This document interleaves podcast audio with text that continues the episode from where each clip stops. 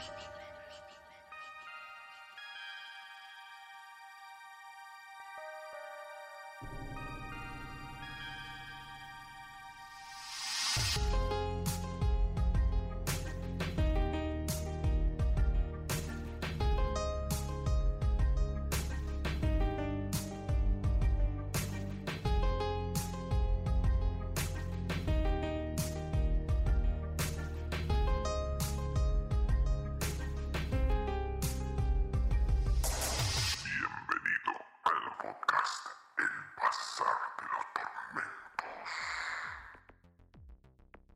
Bienvenidos nuevamente, queridos atormentados. Quien les habla, Dave Dagon, acompañado de Van Helsing y ¿Cómo? un invitado muy especial, el emisario del caos. Buenas e infernales mañanas, tardes y noches tengan ustedes. Que el infierno les sea de provecho. Acá tenemos la presencia de quien nos compartió una parte muy fundamental de, de uno de sus escritos para Halloween. Sí, es verdad. Mark Parqué. Parquet. ¿Cómo estás, Señoras y señores, Hola, muy buenas. con todos ustedes, Mark. Marc? Un gustazo, Marc. Gracias por la Igualmente, muy contento de estar aquí. Me alegra, me alegra. Ah, nosotros Ah, también nos alegra. iguales. ¿eh? Nosotros Nos alegra, nos alegra. sí. Bueno, ¿qué vamos a charlar hoy? ¿Para qué lo hemos invocado al emisario? Sí, el tema en cuestión, como ya van a ver en el título, es eh, de este episodio es el horror cósmico. Así que vamos a charlar de sus orígenes, conceptos, principales autores que gestaron y promovieron este género, ¿no? Y bueno, ¿y quién mejor que un escritor que justamente que, que retoma los mitos de Cthulhu. Cthulhu, exactamente. Sí. Peso de la palabra. Sí, bueno, hablando el- de, de lo que es el horror cósmico, la base del terror en general es el miedo a lo ignoto, ¿no? Sí, a lo incognoscible. A lo desconocido y muchas veces aquello que no conocemos se convierte en una amenaza. Y en algunos casos es, es tal el desconocimiento que hasta podríamos llegar a perder la, la cordura, ¿no? Eh, O la noción del verdadero motivo por el cual eh, tenemos eh, em- o enfrentamos este fenómeno. Ya sea acontecimiento, criatura, que nos da esta sensación de incomodidad. Sí, sí. Así que bueno, este subgénero del terror, el horror cósmico justamente, se adentra y se sumerge en esta gran incógnita, ¿no? Que es aquello que está más allá de nuestra comprensión humana, ¿no? En, en los límites del terror. Igual me gustaría hacer acá una salvedad que creo que dejó de ser ya un subgénero del terror para convertirse propiamente en un género Mm, Sí, del mismo. O sea, nació como idea, como algo de Lovecraft, de salir de ese género de terror tan clásico de casas encantadas, duendes, vampiros, zombies y todas esas cosas, y dijo, a ver muchachos, hasta acá llegó la estafeta, dámela a mí que yo me voy más para allá. y sí. Y sí. Tomando de ejemplo, no sé, a Guillermo Pazán con el Orla, por ejemplo, Exacto. que es, un, es una entidad invisible, que puede ser un vampiro, puede ser una, una bestia, no sé, dimensional. Sí. Sí, llegada del cosmos.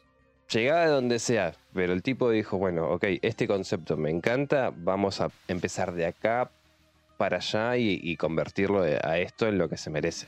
Sí. Y con condimentos de mitología también. Aparte, aparte.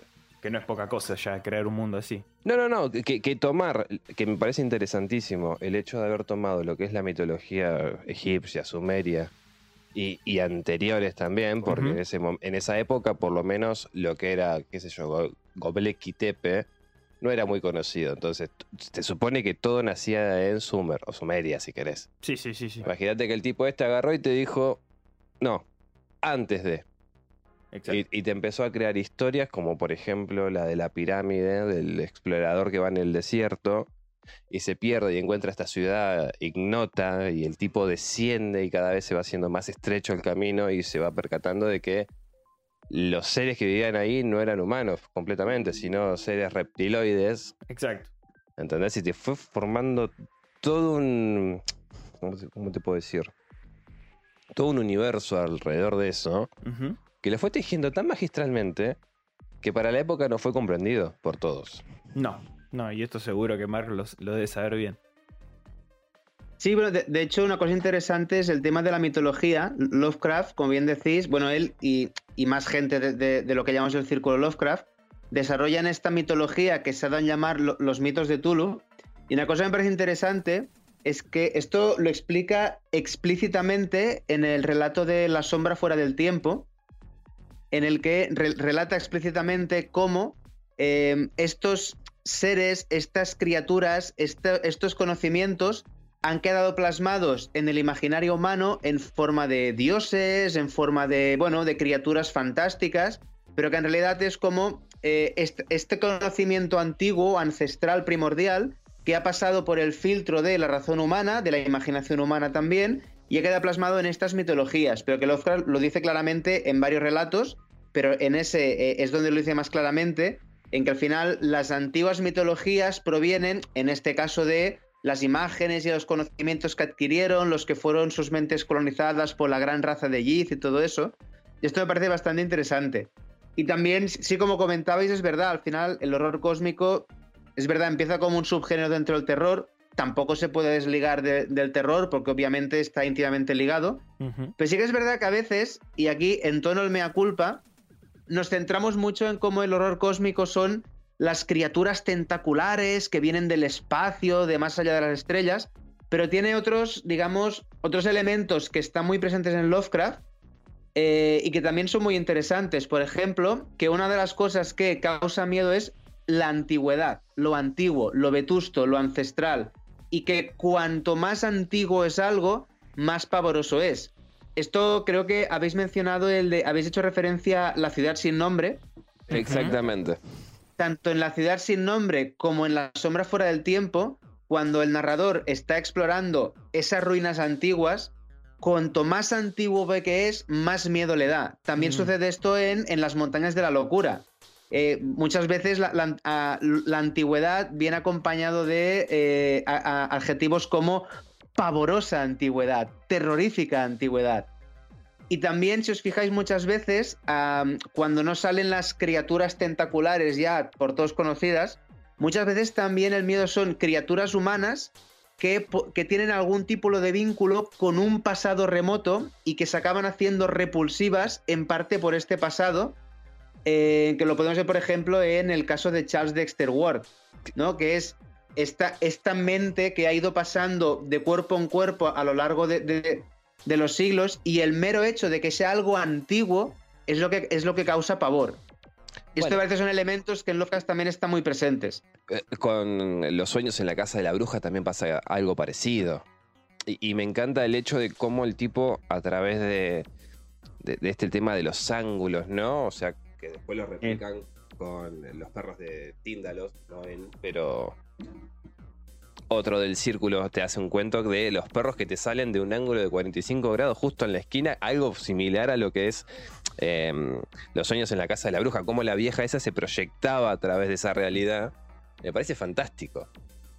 es, impresionante. también este, este relato de Los sueños en la casa de la bruja es muy interesante por un motivo, y es que eh, Gilman, eh, no, perdón, Gilman, no.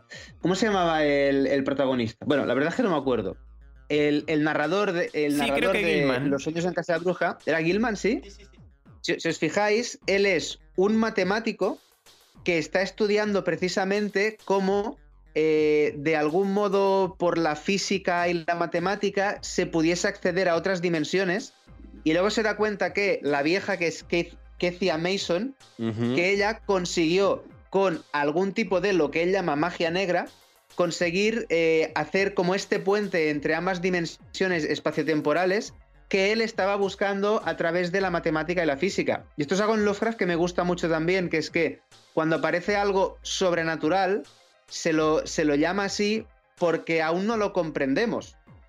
Es decir, nos parece magia negra porque no tenemos ni idea de cómo se hace. Pero me parece interesante ese, ese relato en concreto porque hace muy bien este puente entre la matemática la física, es decir, la ciencia, eh, juntándolo con las prácticas arcanas ancestrales que calificamos de magia negra. Este relato está muy, muy bien. Bueno, otro de los relatos que tal vez va por el mismo lugar es el. sinceramente no recuerdo el nombre porque no muchas veces no lo retengo. pero es el de mm, el científico este que tiene cierto resentimiento para con su amigo, que lo invita a la casa y lo sienta en una silla y activa es- esta máquina extraña que empieza Del más allá. es ese.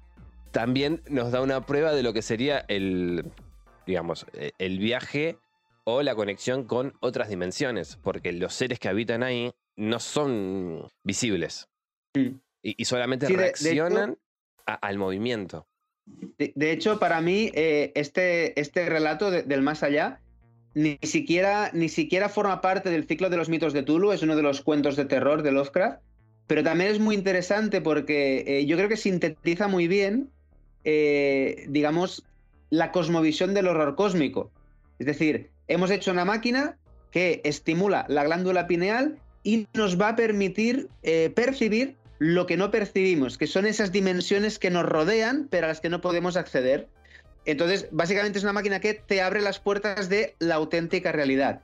¿Y cómo es la, la realidad? Pues está llena de tentáculos, de bichos horrendos, de medusas de- depredadoras que flotan por doquier, algo totalmente hostil, totalmente eh, peligroso, siniestro, y que lo mejor que se puede hacer que es cargarse la máquina y que esto no salga a la luz, porque Mm. si no, Es otra cosa que me gusta mucho de Lovecraft, que es muy curioso. Es decir, eh, somos ignorantes ante la realidad, pero es precisamente esta ignorancia lo que nos permite estar en nuestra zona de confort y ser algo así como felices. Precisamente en Lovecraft, lo más terrible que hay, más que los bicharracos, es el conocimiento. De hecho, si os fijáis, es muy habitual en Lovecraft que salgan libros. Y todos los libros están malditos. Es un elemento importante, ¿no? De- de- de- y de hecho, mu- muchos relatos, si os fijáis, eh, bueno, os habréis fijado sin duda, eh, básicamente son investigaciones. Son cosas que el narrador va descubriendo poco a poco, pues mediante cartas, mediante libros, mediante investigaciones tipo arqueológico, mediante, eh, digamos, eh, deducciones que va haciendo en cosas, y cuanto mayor es el conocimiento de lo que está buscando, más te estás acercando al abismo. Esto es algo importante también, creo, en el horror cósmico, que el conocimiento es, pese a que pensamos que es lo mejor que tiene el ser humano, en realidad es nuestra condena, es nuestra perdición. Exacto, sí. Adhiero totalmente y creo que alguien que intentó por lo menos replicarlo en cierta forma fue Jim Reid con el doctor- eh, los estudios del doctor Schlager. Exacto, sí. No sé si habrás tenido la oportunidad de, de leerlo o escucharlo, nosotros lo ficcionamos. Es un científico que está medio loco, alemán, que crea una máquina que abre dimensiones. Y está haciendo sus experimentos en el medio del bosque, se cruza con otro tipo que es un periodista, y lo toma de rehén pensando que es, eh, es enviado de mm, quien sería su eh, contrincante, ponele Sí. y empieza a hacer funcionar esta máquina y lo usa de conejillo de indias a este periodista.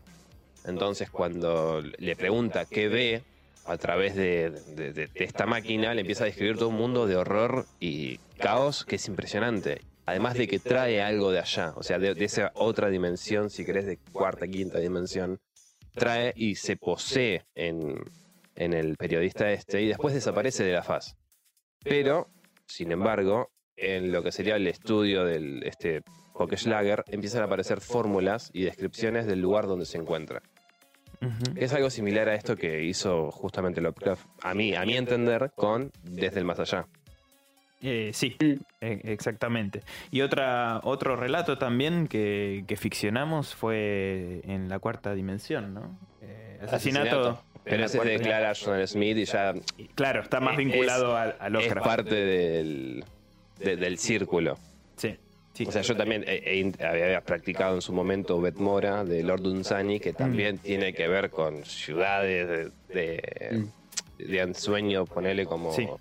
O otras así que te van comentando en ese relato y Sí, sí, Claro. con, con geometrías imposibles, ¿no? Eh, Que justamente... Sí, lo- es- esto es un concepto que también sale mucho, las geometrías no euclidianas. Esto sale mucho.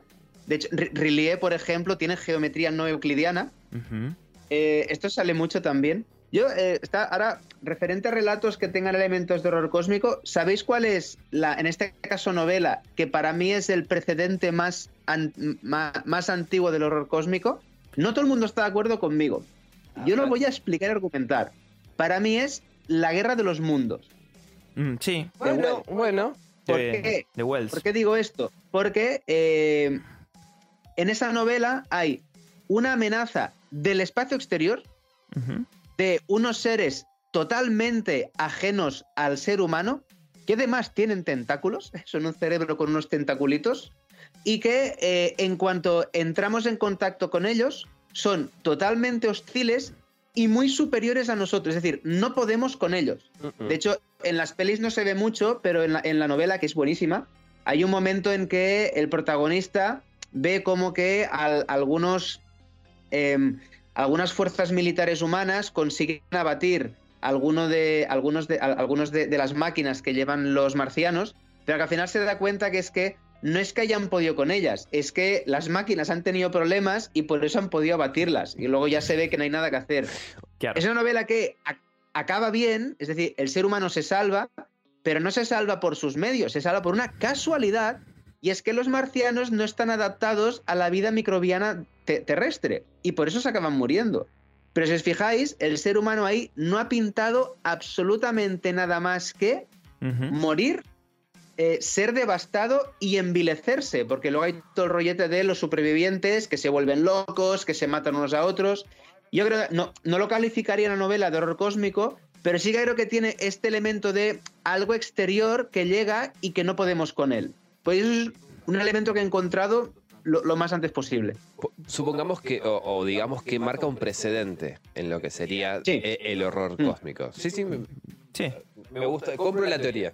Sí, sí, sí, yo, tam- yo La, también. compro, la compro, la compro, la acompaño. La co- sí, yo también. Me, me parece re interesante, es verdad, porque Wells eh, lo ha escrito más Bueno. o menos en 1800, va, fines de 1800, ¿no? Sí, es a finales del 19 es. Bueno, Exacto. Wells también hizo La máquina del tiempo y ahí Mm, es verdad. pelean con estos bichos dimensionales también. Sí. Me hizo recordar No un poco lo- a los reptilianos. Sí, pero tiene un nombre medio raro. eh, No, no me acuerdo. ahora no se me viene. Pero sí, él cuando crea esta máquina, vos además de viajar, est- estos seres que están ahí, que son tipo parásitos, te acompañan. Claro. Entonces, podemos decir que marca y puede que haya servido de inspiración para, para Lovecraft. ¿Puede ser? Sí, Puede sí, ser. sí. Sí, Sí, porque. sí, al final en, en- en Lovecraft lo, lo que causa miedo y horror al final es lo, lo ajeno, lo extraño, lo, lo- lo exógeno, lo, lo que no es como nosotros. Porque lo que comentabais, claro, el, el terror clásico al final son vampiros, hombres lobo, fantasmas, zombies, que son cosas que a mí me gustan mucho, pero que al final están muy relacionadas con el ser humano. Incluso las novelas de terror, digamos, demoníacas, en la que aparecen demonios, los demonios al final son proyecciones que hace el ser humano, igual que los vampiros, zombies y tal, están bastante ligados con nosotros. Claro, ahí el horror cósmico llega cuando llega algo de fuera, De- de totalmente fuera, sí, sí. lejano y ajeno a nosotros. Claro. Sí, sí, que, que de fuera significa tanto del espacio exterior como de otra dimensión, eh, digamos, eh, a, la nuestra, puede ser cuarta, quinta, sexta, Sí. lo que fuera. O sea, esa cosa que vos ni siquiera la podés Y, y- imaginar. y más allá de nuestra comprensión, porque como dice Mark, lo- los monstruos clásicos, si queremos llamarle, Mm. inclusive tienen una manera de vencerlos. Sí, sí, sí. Volvemos otra vez a lo que es el miedo. Vos sentís miedo de algo, pero cuando vos le encontrás la forma, le, le- digamos, le das, lo moldeás, ya sabés cómo combatirlo. Exacto. Llámese vampiro, llámese demonio, llámese zombie, llámese bestia infrahumana, lo que quieras. Ahora, vos imaginate un ser que escapa de total- toda la lógica. O sea, o formas que no corresponden con la geometría nuestra, que es, vos decís, ¿cómo carajo esto puede ser posible? Sí, ¿Cómo una ciudad puede estar hecha patas para arriba? Claro. ¿Cómo ese techo no se cae? O sea, eh, ejemplo más práctico es yo, Castelbaña cuando está al revés y es como que esas cosas no son físicamente posibles. No, no, no. ¿Cómo eso es lo que a vos te rompe la cabeza? O sea, porque básicamente los cuentos de Lovecraft, los personajes son llevados a la locura extrema. Pierden to- toda condición ya de humanidad y caen en ese degenere de, de locura y, y perdición absoluta. O sea, ningún cuento de Lovecraft termina con fueron felices y comían perdices, salvo la dulce Emergarden. Hay un. Bueno, sí, claro, que esa es la comedia, ¿no? En, en realidad, hay un relato de Lovecraft muy conocido de la época de madurez y de los mitos de Tulu que tiene algo así como un final más o menos feliz, que es el horror de Dunwich. En el horror de Ah, Dunwich, ahí al final, Armitage y sus acompañantes consiguen vencer al monstruo de una forma bastante, digamos, eh, tópica, aunque imagino Mm. que en esa época no lo sería tanto, ¿vale? Que es con los polvos y con haciendo la- los, los encantamientos, agitando los brazos, ¿sabes? Es es súper arquetípico. Y es el único que, mira, más o menos consiguen echar a la presencia. Obviamente el pueblo ha quedado devastado, o sea, al final no, no acaban felices comiendo perdices, ni mucho menos, ¿no? Pero al final han conseguido ver al monstruo, no suicidarse e incluso expulsarlo. Y es, es un relato curioso porque es el único que termina bien, entre Sí, comillas. entre comillas, sí. Sí, sí, sí. Sí, el muy- único. Muy, entre comillas. Bueno, a mí me Ah, encanta, ¿eh? de hecho fue el primero que leí de él. hay el relato este, el, el de la bestia en la cueva, que no, que no involucra un ser de- de- de, bueno, pero, Pero ese también se salva. Bueno, pero ¿qué tiene ese, ese particular? Que es lo que venía también diciendo Mark, que es eh, el tipo siente miedo porque sabe que hay algo que lo está acechando. O sea, él, no sabe qué es lo que está detrás de esa oscuridad, Exacto. esa cosa que lo, lo acecha, digamos, por repetirme otra vez. Hasta que no lo ve, no sabe de qué animal se trata, si es un animal. Sí, sí, sí. Después nos damos cuenta, bueno, que era parte de esta tribu que vivía recluida en esa cueva. Que me parece excelente que haya logrado hacer un cuento con eso. Y encima una, tem- una edad tan temprana. Sí, Sí. aparte. Es tremendo. Que, vuel- vuelvo otra vez, eh, Jim Ray también hace algo parecido con la Bestia Blanca. Con esta entidad que vive en Sí. esa cueva, que no sabe si es un lobo, si es un yeti o, o lo que fuese. O, una en- o un no sé, monstruo Sí. intraterreno. pero también usa el mismo recurso que Lovecraft. Hasta que no lo ve, hasta que no sabe qué carajo es, Sí, no, le da una tiene- forma. ¿Y, y qué es lo que te da miedo? Porque en realidad, o sea, vos en la noche lo- a lo que sentís miedo es a lo que no podés ver. Sí, a lo que no reconoces, justamente. Que era lo que le pasaba y, les- y nos pasó como especie a lo largo del tiempo. Por eso tenemos millones de mitos, millones de folclores y, y todas bestias que son imposibles. En el transcurrir de lo que vamos a ir charlando, vamos a descubrir también cómo eh, todo este constructo, ¿no? De lo que sería el terror o el horror a través de su base, que es la fantasía, Sí. también se debió a que el ser humano comenzó a descubrir otras especies de animales, Eh, su entorno, básicamente. fauna nueva, flora, o sea, eh, todo eso sumó también a través de estos mitos que después se terminaron convirtiendo en algo cotidiano totalmente común para nosotros. Sí, yo no, no lo llamaría mito, sino una suerte de em, No me- explicación a lo natural. No me quiero imaginar cuando, cuando fueron a Australia y vieron un canguro. ¿Qué carajo es eso? Bueno, pero te digo, la representación, ponerle más gráfica, si querés, de un ser eh, elemental, es el Wendigo. Los colonizadores, cuando llegan a, a Norteamérica, si querés, y como no sabían qué puta era un alce, y si vos escuchás el, Mm. el rugido de un alce, parece una bestia infrahumana. Sí. que tenía sentido que por las noches al escuchar aullar a eso y verlas o las siluetas, si querés, de un animal o, o un ser, si querés, antropomórfico, con unas series de cuernos así gigantes que te acecha, era lógico vos en tu mente crearte una entidad que fuese protectora del bosque, que tuviese en, contra tuyo porque estás yendo a aniquilar esa parte de virgen, si querés, y que la misma esté encargada de hacerte concha vos y cuidar también a los nativos, Sí. porque ellos también tenían eh, esta, si querés, esta historia del Wendigo, que es de donde nace también. Claro. Sí, sí, sí. Digamos como un protector de la naturaleza, ¿no? El, que, Mm. el que custodiaba eh, justamente la, la- la fauna más que nada. Sí, es, es un concepto interesante. Eh, Eh, me, me la estoy sacando sí, así de las pelotas. Si ¿eh? te pones a pensar, eh, no, no, es verdad. Yo he escuchado, eh, o he visto, mejor dicho, videos en las redes que filman a los alces, eh, qué sé yo, haciendo ciertos sonidos, ya sea pareamiento o lo que quieras, pero son terroríficos. Imagínate en el medio del bosque escuchar este. Mira, si me das dos segundos, yo te lo, te lo busco, porque justamente estaba en duda si era el alce u otro animal. No, no, sí, yo hace poco vi uno, justamente. Y claro, si al Wendigo le agregamos cuernos y. Mira, eh, o sea.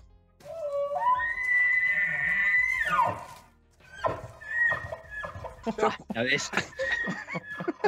Yo escucho eso en la noche y también salgo cagando, o sea, sí, ¿qué te parece? salgo por patas. Me imagino los colonos y- Pero imagínate- ingleses. Pero por eso, llegando de, de otro mundo, o sea, porque básicamente era eso, Sí. A unas tierras vírgenes y por la noche escuchás este aullido. O sea, tierras malditas. Tiene que acojonar un poco, la verdad, ¿eh? sí, ¿qué te parece? Verdad que sí. ¿eh? O sea, vos que nos, nos contabas fuera de, de- de la grabación que estuviste en los Cárpatos, no, eh, perdón, en, el- en este bosque, con los Cárpatos detrás, imagínate escuchar eso. En el bosque, en en pleno bosque. Sí, sí. No me quedo, ¿eh? Se me viene ahí la- los del Castelbaña, las que gritaban. Pero por eso, y- estamos hablando, a ver, de, de un animal que conocemos. Sí. ¿Sí? Eh, eh, Eso trasladémoslo a mm, siglos atrás, donde no Sí. tenés ni la más Ni idea, ni de su, idea. ni de su anatomía, ni, ni nada. de- o sea, ni de nada. Por eso yo eh, entiendo bien el lo que es el- la evolución del terror, de por qué en un principio los mitos nos, nos hablaban de, qué sé yo, mujeres serpientes, eh, no sé, mujeres ar- eh, arpías, sirenas y todo lo demás, y de, de cómo después de ese momento, cuando ya estamos en una ciudad, si querés, o una urbe, cuando ya somos más personas que se entiende que eso te da cierta protección porque son más adultos, lo- los chicos o los pequeños, si querés, no están solos, entonces hay un- una comunidad que se protege, pero ¿qué pasa? Cuando vos trasladás esta pequeña comunidad a un lugar mucho más amplio, Sí, tenés otros factores y otros animales que te pueden llegar a atacar. Llámese exactamente. leones, llámese lobos, llámese, no sé, serpientes, llámese águilas, lo- lo que fuese. Sí, sí, un montón de amenazas que no. Son un montón de amenazas nuevas que vos no, no las conocés, no les podés dar forma, que te- a vos te van a obligar, como jefe o patriarca, si querés, de, de esta nueva sociedad, a amurallarte. Sí. Y una vez que vos ya te amuralles, que crees tu primera ciudad, esos, esos terrores que vos tenías van a pasar a un segundo plano. Van a pasar a ser, supongamos, eh, bestias mitológicas que acechan en tales lugares, en tales cuevas. Todo esto yéndome así, voy por la rama, ¿no? Para explicar el miedo desde mi concepción de cómo nace, cómo nace sí, to- sí. Todo, todo esto. Una vez que vos ya tenés asentado esta ciudad, ¿qué empezás a creer? Ponele, tu hijo muere de muerte súbita, o no sé, o, o algo así. Empezás a idearte un monstruo o una entidad sobrenatural invisible. Sí. ¿Qué es lo que pasó, bueno, con los sucubos, incubos, eh, demonios? O sea, todos seres que físicamente vos no los podés ver. Exacto. Bueno, inclusive pensándolo de- desde ese punto de vista histórico, la- las primeras sociedades nómades también que se iban corriendo de zonas geográficas también han descubierto. Pero los, los nómadas se iban moviendo a por una necesidad. Exacto. Pero a, a- a su vez encontraban cosas de, de Sí, su sí, sí. conocimiento, de, digamos. De hecho, se, se presume que, por ejemplo, la- lo que es la concepción de un gigante nace a, partir de huesos de elefantes. de elefantes. Mm. No sé si vos habrás visto alguna vez un cráneo de elefante, Mark. Creo que alguna vez he visto, sí. Ok. Nos- bueno, estamos todos de acuerdo que lo que es la parte donde está la trompa tiene una cavidad. Bueno, antiguamente se creía que esa parte, justamente por eso se creía que tenía un solo ojo. Entonces desde ahí Vale, empezaron a crearte todo una- un bicho que en realidad no existe, o sea, es que es imposible.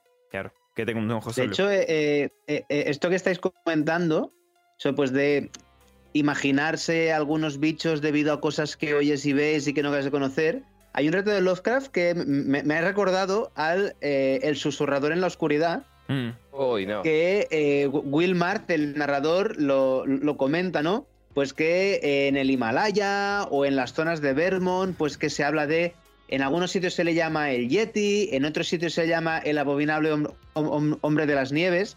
Y es eso que esta imaginería popular ante hechos y presencias que no acaban de ver o que no acaban de creer, pero que se va dibujando como esto. Lo que él al final nos dice, no, no, la verdad que son los Migo, los hongos de Yugoth.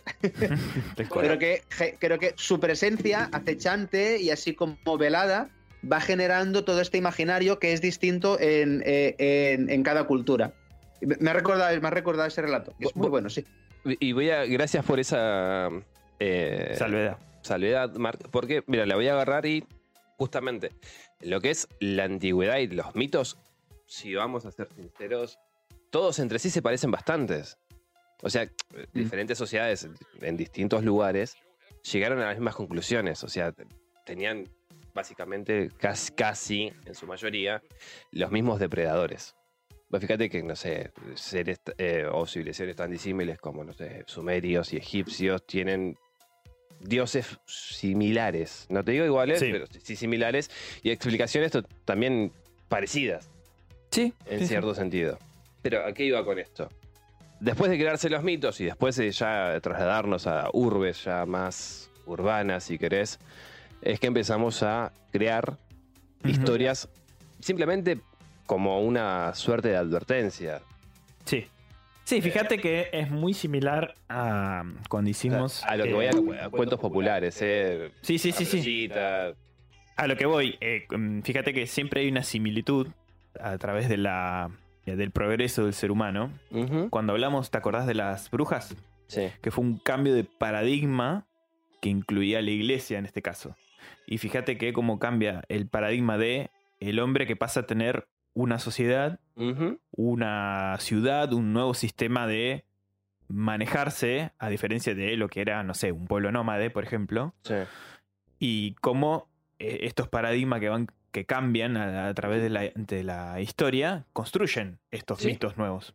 Sí, sí, bueno, a, eso era lo que quería llegar.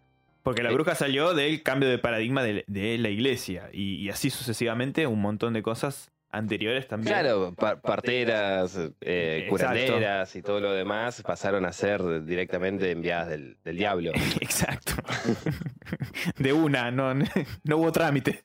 No, que, es justamente lo que y, entiendo el fastidio de Lovecraft en el momento en que hace sus ensayos mm. y empieza a despotricar justamente con toda esta gente que creó a partir de esa, esa, mitología historias que, si bien en, algunas pueden llegar a ser entretenidas, pecan siempre de, lo mismo, que es el final feliz, el final. la moraleja. Claro, y es que, no, no siempre, a ver, la vida no es siempre así, o sea, no. es siempre feliz. O sea, por más que vos te encuentres un ser sobrenatural, vos con tu comprensión limitada de, lo que es la ciencia y la vida, no vas a tener oportunidad. Con algo que está mucho más allá de tu entendimiento. Y sí, muchas veces he escuchado que lo tildan de pesimista a Lovecraft por este motivo, ¿no? Es realista. Y bueno, es, es el debate. De hecho, Lovecraft, esto que comentabais de la creación de mitos y bestias en el imaginario popular según las sociedades y tal, en el fondo, lo que está haciendo Lovecraft con el horror cósmico, bueno, y toda la gente que le, seguirán y le seguimos, de hecho, al cabo, de, un siglo, ¿no? Ese, claro, como, como decíais, antes, pues el miedo a el depredador que te acecha y que no puedes ver y que no conoces, a partir de aquí creas un mito. Al final, los mitos de Tulu, el horror cósmico en general, lo que hace es responder a aquello que no comprendemos hoy en día. Al final, comprendemos nuestro planeta bastante bien. ¿Qué es lo que se nos escapa? Lo de fuera, el espacio, donde hay oscuridad, donde no hay oxígeno, donde hay el vacío. Y fijaos sobre todo que cuando se. Cuando Lovecraft va madurando su, su horror cósmico y paralelamente sus mitos de Tulu, es precisamente la época de Albert Einstein en que se está popularizando su teoría de la relatividad que hace, da un vuelco a la, visión que se tenía del cosmos hasta entonces, eh, explicando cosas como que el espacio y el tiempo son relativos, el tiempo no, no puede pasar igual en todos sitios. Es, todo este, como, este, hostia, que eh, pensamos que lo conocíamos, nos damos cuenta que no, y al final crea el terror, el miedo, el horror, lo crea en base al desconocimiento de eso. De hecho, precisamente en El susurrador en la oscuridad mete un punto muy guapo porque lo escribió cuando se estaba buscando eh, un planeta transneptuniano, que fue lo que acabó siendo Plutón, se acabó llamando Plutón, que él lo llama Yugoth, Y él mismo, el, el Wilmar, el protagonista, lo acaba diciendo, espero que no se acabe de- descubriendo ese planeta. Este, hostia, lo que da miedo es lo de ahí, lo de ahí fuera. Lo de aquí no nos da miedo. Y Ujú. precisamente cuando da miedo algo de, pro- de que es que está dentro de- del planeta Tierra, son cosas o muy antiguas, como la ciudad sin nombre, que simplemente por su antigüedad ya te acojona, o Tulu, que está durmiendo eh, en, el, en el océano, en el Océano Pacífico, que es algo que está en nuestro planeta, pero que viene de fuera, de, de las estrellas también. Y al final es esto es, el, por, eso se llama horror cósmico, porque es el horror al cosmos, que es precisamente lo que aún no conocemos y que vemos totalmente hostil. No, y aparte de ser tan vasto, la, la cantidad de, de seres que tal vez puedan llegar a ser similes a todo lo que escribió Lovecraft es abrumadora. Y si te pones a pensar, Sí. La verdad que sí. te da, te da miedo, te da pavor. O sea, ponerte a, a analizar el cosmos y ver tantos planetas y tanta vida, y que tal vez, que es una probabilidad muy baja, este, sean yermos y solamente somos nosotros. Sí, al fin y al cabo, sí. Puede llegar a ocurrir también eso. No, no, al fin y al cabo, o sea, puede ser porque, una, hay, hay varias hipótesis, pero a mí me gustan dos, que es, o somos la primera, eh, digamos, Sí, especie que- no, no, la primera especie dentro del sistema solar que se desarrolló, o somos la última. O sea, tardamos tanto que los demás planetas ya se piraron. O sea, Eh, Sí, sí, ya, no. ya se extinguieron. sí, sí. Y solamente Re- estamos referente nosotros. a esto, referente a esto, eh, Stephen Hawking leí una teoría que tenía que decía que él cree que o ha existido o puede existir aún hoy en día, actualmente, vida inteligente en el universo aparte de nosotros, pero que él espera encarecidamente de que no entremos en contacto con ellos. ¿Por qué? Porque eh, el espacio es tan extremadamente grande Mm. que si alguna civilización se toma la molestia y el gasto energético de venir a buscarnos, seguramente será porque necesitan nuestros recursos.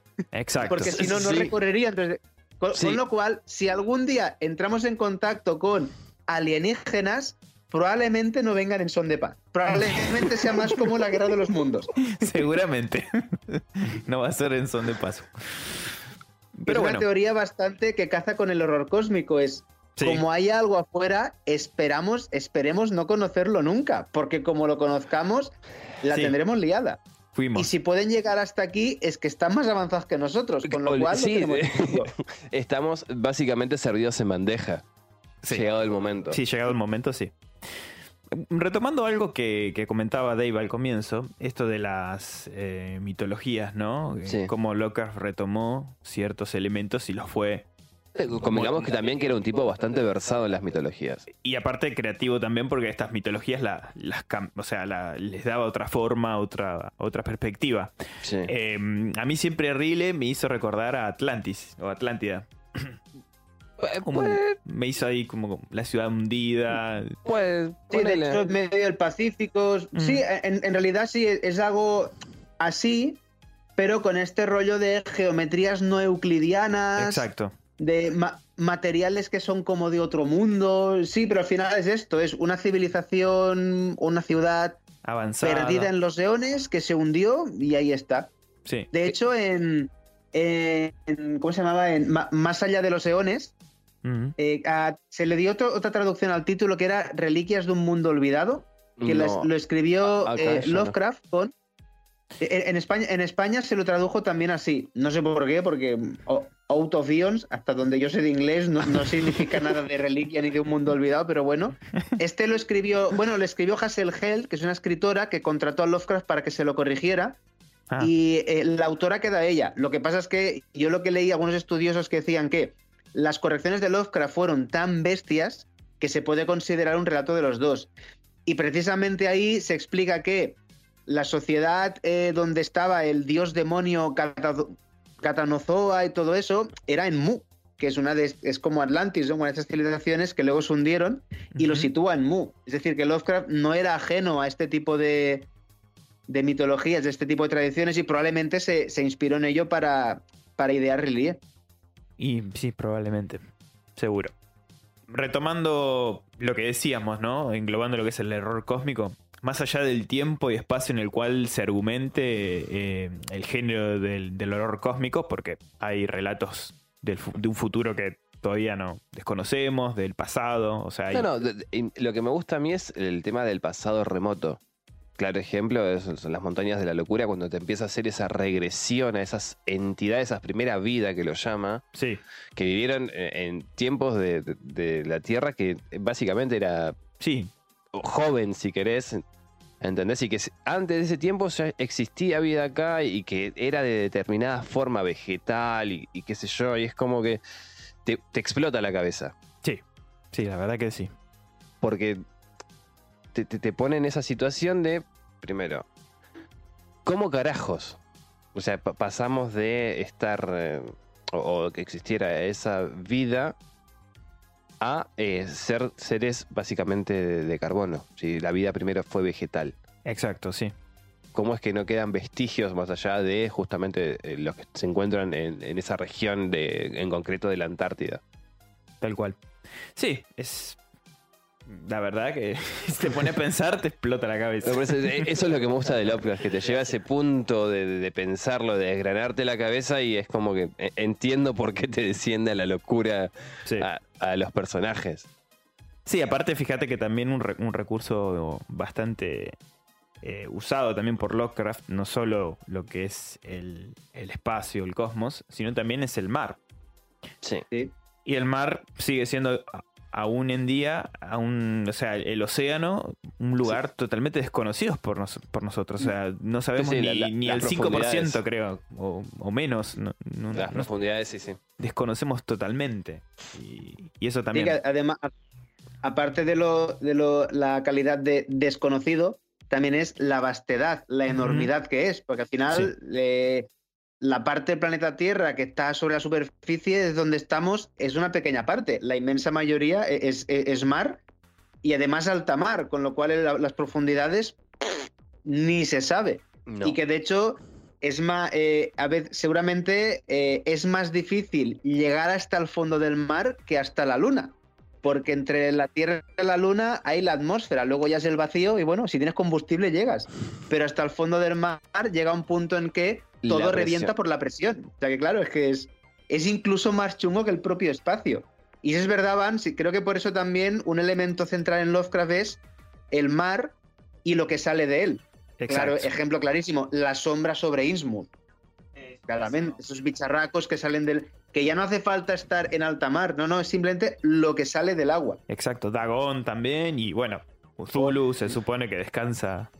No, igual, la sombra sobre Innsmouth también es un pedazo Sí, de, de Sí, relato. un tremendo relato, sí, sí, sí. sí.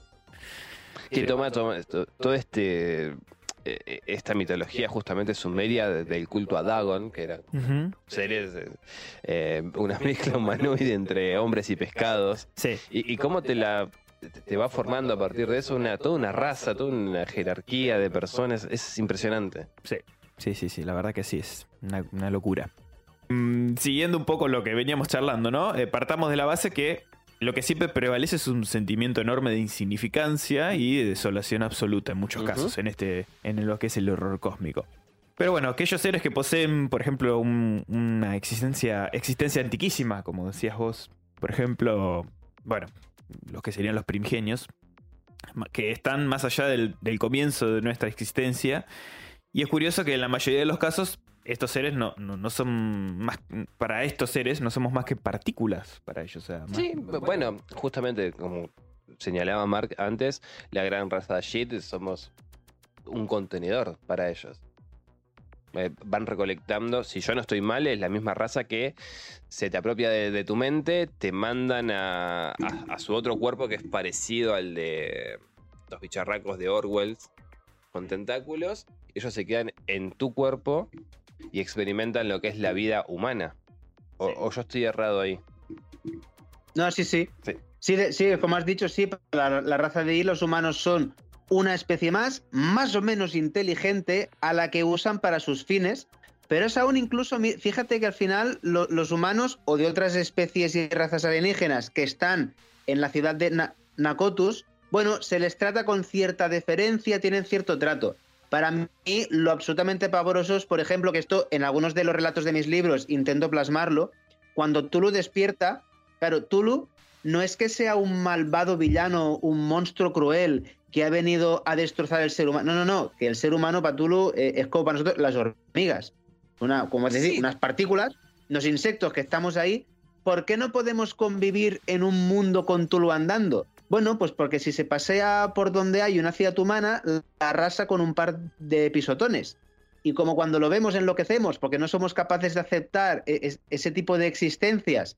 Y bueno, pues simplemente por el mero hecho de moverse ya, eh, por el mar ya puede causar un tsunami que arrase toda la costa americana, pues simplemente no podemos comer. Pero no es que tú lo esté aquí para hacernos daño, porque esto, si fuese así, ya no sería horror cósmico, pues sería, sí, un horror que surge a buscarnos. No, no. Lo que da pavor precisamente es que ni siquiera se entera que estamos ahí.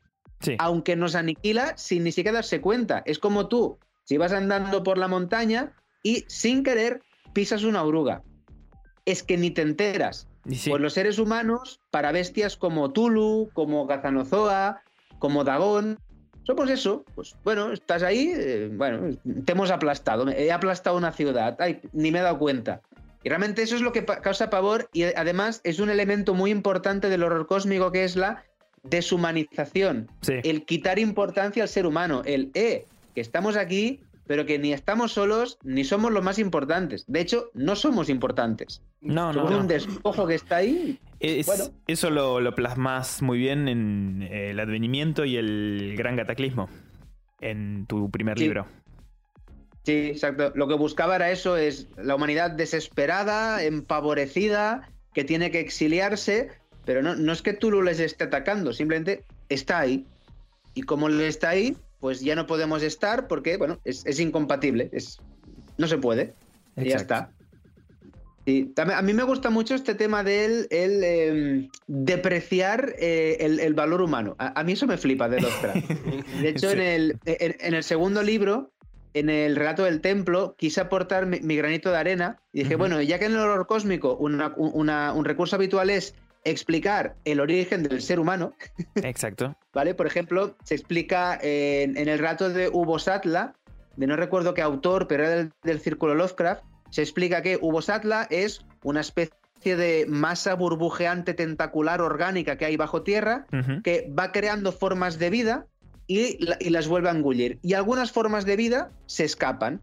Y una que se escapó fue el ser humano, pero bueno, somos como una especie de defecación de una masa orgánica y bueno, casualmente escapamos. Luego Lovecraft explica la, teoría de que eh, los antiguos, los, de la Antártida, estaban buscando formas de vida para esclavizarlas y fueron probando cosas. Y que no se sabe si éramos eh, un proyecto fallido, que lo dejaron en plan, esta mierda, déjala que se vaya, o si lo hicieron incluso para hacer broma. O sea, somos o un proyecto, o somos o un error o, una broma. Sí, sí, sí. Sí, sí. Entonces yo dije, mira, voy a aportar mi propio granito de arena. Entonces me inventé la raza de los Sharnak, que son, bueno, son unos seres que son de cabeza tentacular, como no, eh, que tienen dos antebrazos acabados en tentáculo, bueno, son una forma muy, como muy exógena, pero con un torso que, más o menos recuerda al humanoide.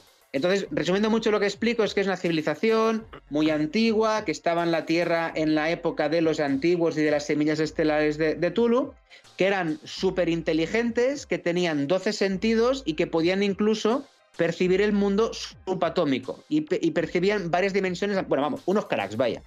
Sí, la verdad que entonces, sí. Entonces, eh, eventualmente, un día, eh, un Sharnak se infectó con un virus que venía de otras regiones del espacio y empezó a degenerar en vida, ¿no? por ejemplo, los Sharnak son, eh, se alimentan por fotosíntesis, pues este Sharnak le salió una boca, perdió los fotosensores y tuvo que empezar a alimentarse, con lo cual tenía que empezar a mear y cagar, lo cual era un engorro para el resto de Sharnaks. Además, su cuerpo fue deformándose, deformar ahí significa convirtiéndose cada vez más en ser humano, su inteligencia disminuyó, sus sentidos se redujeron de 12 a 5 y bueno, al final, un poco lo que explico es que el ser humano somos la involución inválida y retrasada mental de una especie superior. Y ese es el origen que yo digo al ser humano. Vamos, que somos una invalidez y un retraso mental, básicamente. Le hiciste una oda al, al maestro de Providence y su desprecio por, por la humanidad, ¿no?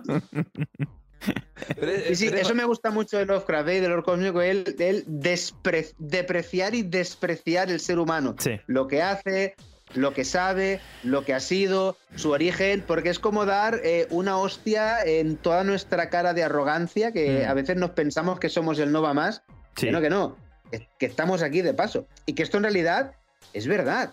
Porque el ser humano existe. No nos ha creado un dios a imagen y semejanza suya, ni hemos venido aquí con una especie de misión épica que tenemos que cumplir. No, no, no. No. Estamos aquí por casualidad. Él anula, anula todo eso. Sí, sí, prácticamente. por, por casualidad y porque, no sé, a un grupo de homínidos se le ocurrió probar honguitos y eso lo que hizo fue desarrollar la imaginación, se supone. O sea, una de las hipótesis es esa. O sea, que evolucionamos gracias a un curioso que probó un honguito mágico Mm. y lo hizo ver pedo de color. En Shogot, Podría ser tranquilamente. un viaje de Shogot. Pero es- una de las hipótesis es esa. Un hongo iridescente y... Digo, e- e- es más aceptable creer eso, que un homínido que probó un honguito, a creer que, que vino alguien de afuera. Mm. Sí. A, a mi entender, eh, ojo. Sí, eh, es... Porque adhiero totalmente a lo que dijo Mark sobre el libro, o sobre la, la cita que hizo Mark, mejor dicho, sobre Hawkins.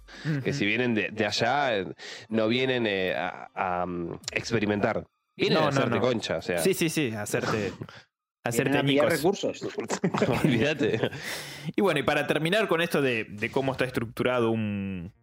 un- básicamente un relato que, que trate de horror cósmico.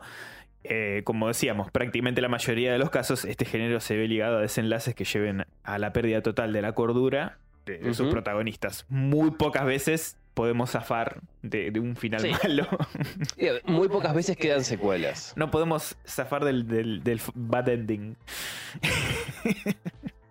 Sí, sí, sí, claramente. Me, me gusta mucho, por ejemplo, el final de la llamada de Tulu, donde al final consiguen huir porque, bueno, los astros no estaban alineados y Tulu se vuelve otra vez para Relie.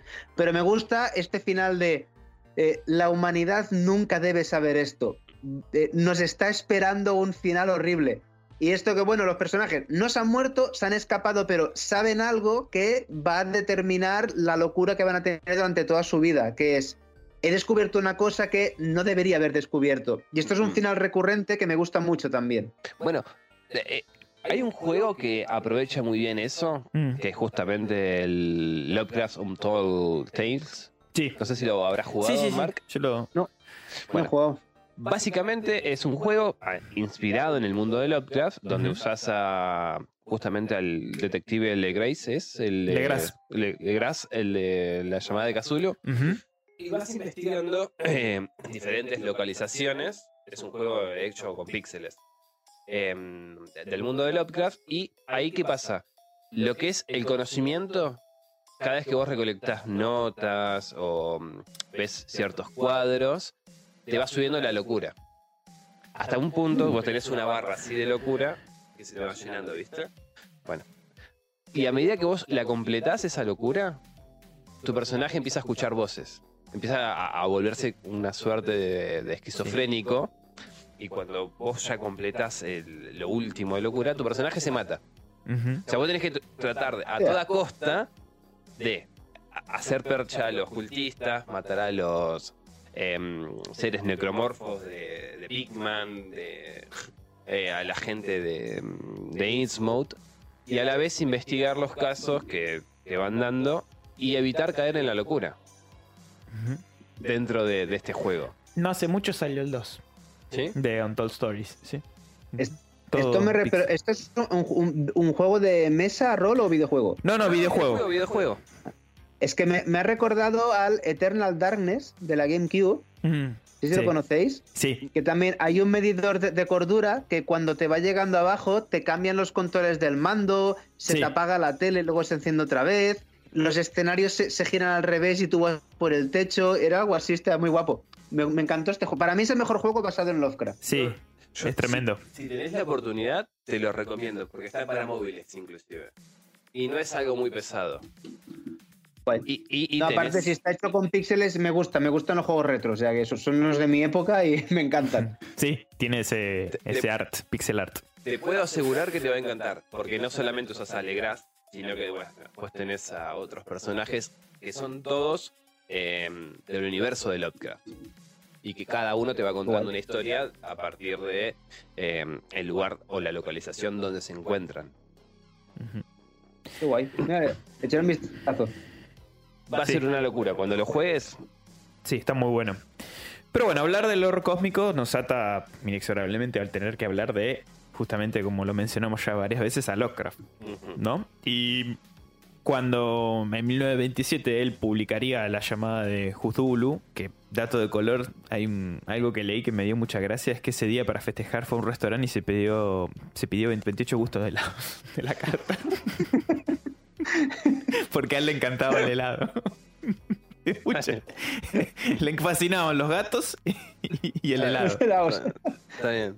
27, está bien. 28 gustos. 28 gustos, está bien. No sé si será cierto, pero le leí en más de un lugar. Y me pareció- con dolor de estómago, ¿eh? Sí. Y bueno, festejó así.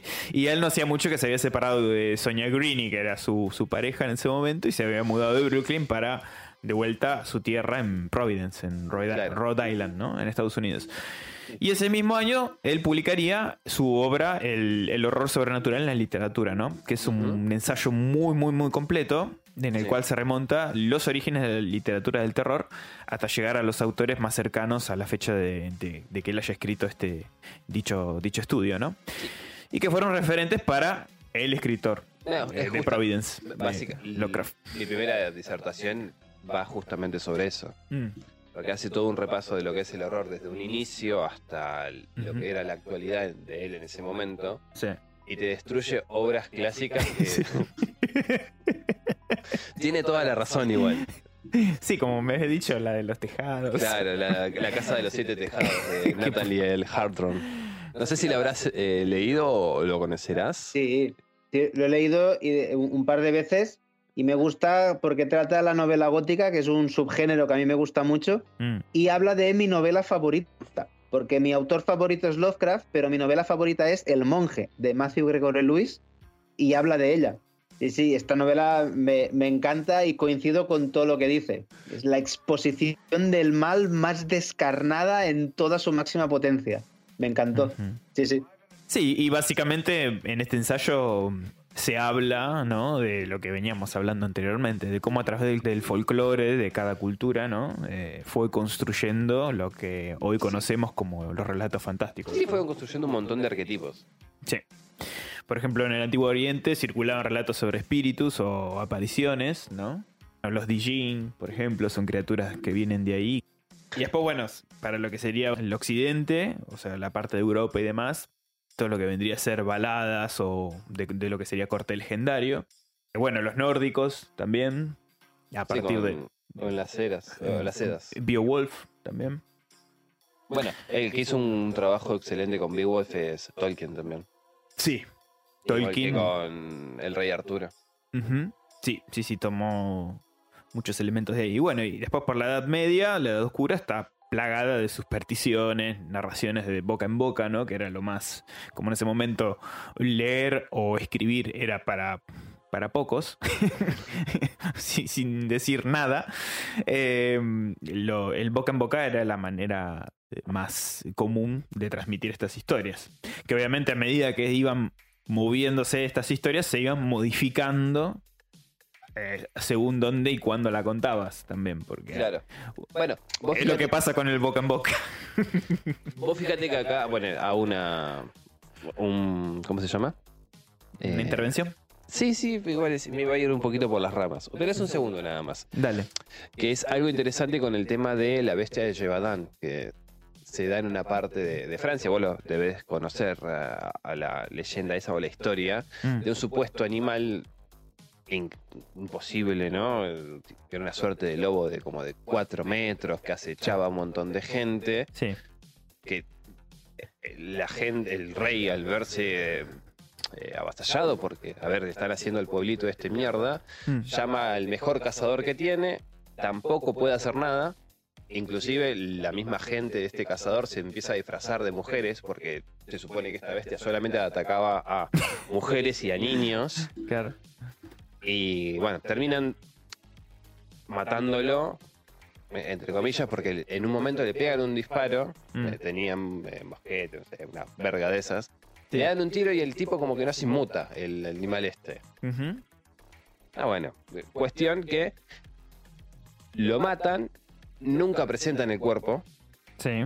o sea que no se sabe realmente qué pasó. No hay una Pero ¿qué prueba palpable. No, tiempo después empieza a teorizar de que, más, más que nada en nuestra actualidad, que en realidad no se trataba ni de un lobo, ni, ni nada, ni ningún cánido, sino de un león. Ah. Porque cerca de ese pueblo había un circo y había, estaba hecha, eh, había reportes de que se había escapado este león. Claro, Y tenía sentido por la forma en que atacaba este animal también fantástico. claro. Porque e- era más de estar agazapado en- entre el- la hierba y La maleza, cosas, sí, sí, claro, y salir y atacar. Y el león por lo general ataca presas que son más chicas. Exacto, de menor tamaño que él, sí. Qué mejor que atacar a Niños y. niños y mujeres. Exacto. Sí. Y después otra cosa que, ah, relacionado con el boca en boca, es la historia del primer hombre lobo de la historia que sucedió en España. No sé si esa historia ¿Ah, la... sí? Sí. No conocía esta historia. Roma Santa.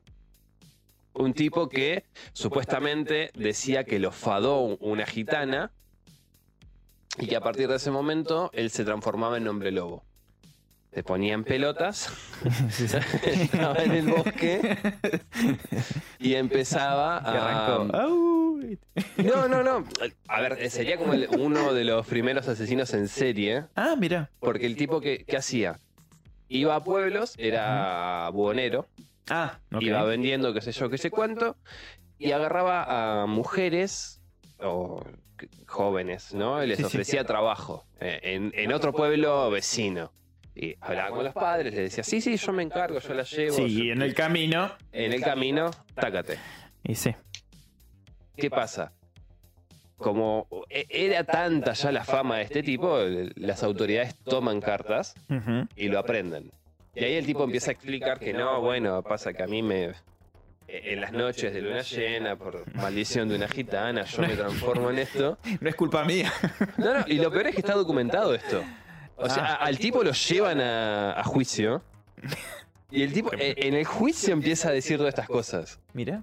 Y termina recluido en un centro psiquiátrico. Mira vos. Obviamente. Como debe ser. Pero sí, el, el primer hombre lobo, o sea, digamos, Documen- verídico, documentado. eh, fue español. Mira, después si tenés eh, a No mano. lo sabía, el- no lo sabía, ¿eh? Sí, sí, Roma Santa. Después si tenés a mano el, el documento, Ah, lo hay, podríamos un, au- subir. hay un autor eh, que es de Soria, que tiene toda la, documentación esta, que te lo cuenta y es, es hermoso. Mira, mira. no, Es hermoso. Vos imagínate, alguien que no supiera realmente que era un tipo, Claro, cómo eh, esparció ese rumor claro. de que hay un, un- un hombre lobo acechando en los bosques y cómo habrá afectado eso en la psique. Exacto. Bueno, acá en Latinoamérica tenemos la, el lobizón Bueno, puede venir relacionado de eso. también. Porque el lobizón llegó, eh, o sea, se construyó con el folclore eh, de, de- de- de lo que sería la zona de, bueno, todo lo que es Latinoamérica. Y mm, también es, la leyenda es el séptimo hijo de... Ya, bueno, eh, en este, el caso real, el, el que se puede buscar inclusive hasta en Wikipedia, porque tenés todos los enlaces, Sí, es de este Roma Santa. mira, El primer hombre, eh, hombre Lobo. lobo. mira, mira, no, la verdad que no, es la primera que lo escucho. Yo me lo estaba guardando para el capítulo de Hombres Lobo, pero se va a la verga. Bueno. Después los traemos de vuelta. Sí, porque todavía no, habla- no hablamos de hombres lobos, así que en algún momento lo tenemos que retomar. Pero bueno, eh, como decíamos, al- con el transcurrir de, de la historia, también la poesía, que es siendo el género más vinculado al cuento popular oral, eh, los primeros escritos eh, sobrenaturales, de hecho, son poéticos. Bueno, Be- Bedmora, justamente, Lord Dunsany, es un poema y te habla de toda una ciudad hermosa, pero a la vez inhóspita y hostil. Claro. Y bueno, y yéndonos más todavía atrás, Petronio, que era un escritor de la antigua Roma que vivió en el reinado de Nerón en el siglo I, escribió para lo que sería en aquel entonces. Escribió eh, las locuras de Nerón. sí, además, eh, sobre lo que sería el primer hombre lobo. El primer concepto de hombre lobo. A ver, ok. Eh, pero bueno, no, no, no- bajé el escrito ni nada. Lo, lo leí así apenas, pero Bueno, básicamente sí. Tomaba como. Era un hombre que tenía este tipo de. Se nota que es muy peludo. Capaz que solamente tenía mucho pelo, pobre hombre, pero eh, circulaba esta historia. Y después, bueno, eh, de- como decíamos, Beowulf más adelante, que también son bastante. son poemas, Son ¿no? poemas, Sí, sí. ¿no? Que se supone que se escribieron entre el siglo 8 y 12. Y bueno, también hay seres monstruosos y engendros nocturnos en estos poemas. ¿No? Y bueno, más adelante con Shakespeare, que van a aparecer los fantasmas, en Hamlet, por ejemplo, de, de 1603, o brujas, como en el caso de Macbeth, 1606, que es tremendo, tremendo va, eh, tremenda obra de teatro. El mañana, el mañana y el mañana. Avanzan. a- es excelente. A mí, a mí me encantaba eso de vas a perder tu reino cuando los bosque, cuando el bosque ande. Anda, ¿qué va a andar el bosque? Literalmente sí, el bosque andaba. Sí, sí, sí, sí, sí. Muy chulo, muy chulo. Es increíble. Y bueno, y por el siglo XVII y más o menos XVIII, los que eran vendedores ambulantes, justamente como decía Dave, los buhoneros, ofrecían panfletos con historias de, de contenido sobrenatural que aumentaban el caudal de personas que empezaban a tener interés en este tópico, ¿no? En esto de las leyendas, de seres oscuros, de, de hacerse cada vez más popular. Pero bueno, para Lovecraft el surgimiento de este género de lo que vendría a ser el terror fue con una novela gótica, como decía Mark, justamente, bueno, antes del monje, El castillo de Otranto, de eh, Sí. 1764. De Walpole, exactamente. Que creó la primera casa embrujada, ¿no? O castillo, mejor dicho. Y después, eh, que de la cual se tenga registro, ¿no? Y después, bueno, de la novela de la escritora Anne Radcliffe, que mm, le sumó muchísimos elementos de suspenso y de ambientaciones macabras que antes no, no se había dado esto, que era Los misterios de Udolfo de 1794 o Gastón de Blondeville de 1826. Claro. Bueno, a- acá me gustaría parar un segundo. Y Sí. hay una historia muy buena de Caldazo, que es español también, que estaba en esas narraciones eh, extraordinarias que te, te había prestado, ¿te acordás? Sí, sí. Que habla sobre justamente lo que es eh, una muerta viviente. Ajá. Que son dos personajes. eh, este, el tipo de, de guita Sí. y el sepulturero. El, el de mucho dinero y el sepulturero. Claro. Y, y este caldazo cuenta una historia bastante primitiva, ¿no? De un tipo que te- tenía mucho dinero, mucha guita, que se le muere creo que la mujer o la prometida o algo de eso, y empieza a, a, um, complotarse con el sepulturero para poder sacarla de ahí y, llevársela a la casa. Es una historia escrita en 1700, creo que 20 o una cosa así, pero es excelente. Bueno, como decíamos, la obra culmine para Lovecraft era justamente la que decía El castillo de Mark. No, El monje, Ah, el monje, ok. de 1796, de Matthew Lewis, que introduciría elementos siniestros y violencia basándose en el folclore germánico. Esto que decía justamente Mark, ¿no? Eh, de la maldad. Pero la novela sucede en España, en Madrid.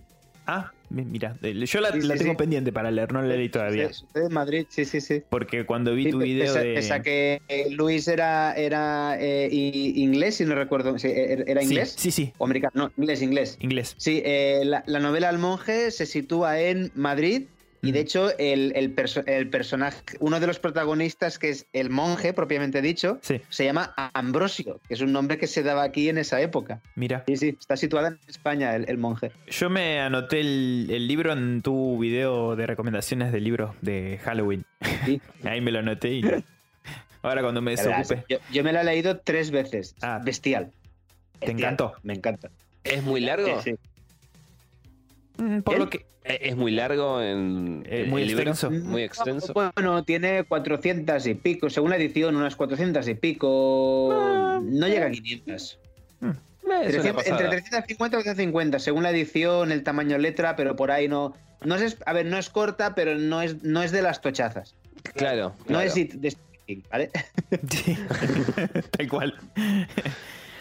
Eh, pero bueno, después eh, también nombra a Robert Maturin con la novela Melmoth, El Errabundo, en Ujú. 1820.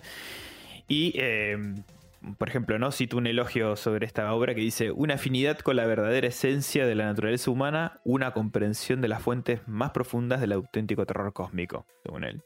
Según- o sea, eso tiene en este ensayo. Y bueno, ya nos vamos acercando a la modernidad con Mary Shelley, con Frankenstein en 1818, que abarca temas como lo que sería la ciencia y los temores de una sociedad que surge de una revolución industrial, que para ese momento era re- realmente una locura Frankenstein, el concepto. Fascinante realmente. Bueno, como- Fue una locura que lo haya escrito una mujer para esa época. Sí, que, y que no la mataran, pobre, porque. Aparte que, eh, bueno, en algún momento vamos a hacer el, eh, especial sobre Frankenstein, ¿no? Pero la, la vida libertina que tenía también Bueno, Mary Shelley. Y, y no, es, fascinante. no es poco que eh, lo que era la apuesta esta, si no estoy mal, era con J- J.R. James y eh, era Melly Shelley, J.R. James y uno más. O sea, han retado a- en creo que una Sí. semana, ponele, tenían que hacer la mejor historia y la única que concluyó fue Mary Shelley. Sí, Él pasó así el trapo a, a los dos. les pasó el trapo a los dos, sí. Que, por otro lado, es excelente Frankenstein. Nada que ver con lo No. que es el- la, la cultura pop. Eh, A mí me parece un monstruo sublime. No, no, porque aparte, eh, justamente, ¿no? Como vos decís, en la cultura pop el monstruo siempre es Frankenstein, pero en realidad el monstruo es el doctor. justamente, ¿no? Claro. De, de hecho, eh, es que- de hecho, incluso hay gente que se piensa que Frankenstein es el monstruo. y No, no, Por el eso, monstruo, no. por tener, no tiene ni nombre. Por eso, Es pobre tan hombre. miserable, desgraciado, no tiene ni nombre. Creo cual. que se le da como Adam. Sí, a- como Adán por el primer hombre, pero. Claro, sí, sí, sí. Pero a- aparte de lo que es la búsqueda de- del monstruo, Mm. en realidad quiere respuestas. O sea, ¿para qué carajo me hiciste? Claro. ¿Para qué me creaste? Justamente el, el monstruo era el, el doctor. Y encima le dicen Frankenstein, pobre. Que tampoco es un monstruo. O sea, el- el- es entendible porque. A ver. Figurativamente, ¿no? Sí, sí, sí, obvio. Pero te digo, o sea. es horrendo. básicamente. Igor. Que luego los datos, su, su, Es que no su versión personal con Herbert West, que es, que es un poco lo mismo, Sí, a su eh, manera. Eso te Es lo mismo, crea, bueno, eh, cuerpos muertos, le- les da vida, hay uno que se escapa y mata gente, bueno, está ahí, tiene sus paralelismos, sí, sí. Exactamente. Y. ¿Qué más? Y bueno, y después también em, Stevenson, Robert Louis Stevenson, con Dr. Jekyll y Mr. Hyde en 1886. Que también es una excelente eh, novela corta, si crees. Sí, sí, sí. Y, eh, Stevenson tiene otra que es los de- de los salteadores de cuerpos, porque es- en esa época justamente estaba en boga ir a chorear cuerpos a los cementerios. Ir a robar cuerpos, sí, sí, saquear, saquear tumbas. Y, y tiene una, una historia en concreto que justamente nar- narra los eh, eventos de dos tipos que se encargaban de esto. Mm, Y, y las consecuencias y cómo se van sintiendo eh, en el cementerio, los ruidos. Y es mm, una pasada. sí, sí. Me, me hizo acordar este cuento de las ratas del cementerio. Eh, tiene ahí. Ponele, pero pasa que ese era un, supe- un sepulturero. Claro, bueno, pero saqueaba tumbas. sí. Bueno, que de, po- de por sí ese autor también es parte de Sí. el círculo. Por eso lo, lo nombraba. Em, que también es un cuentazo.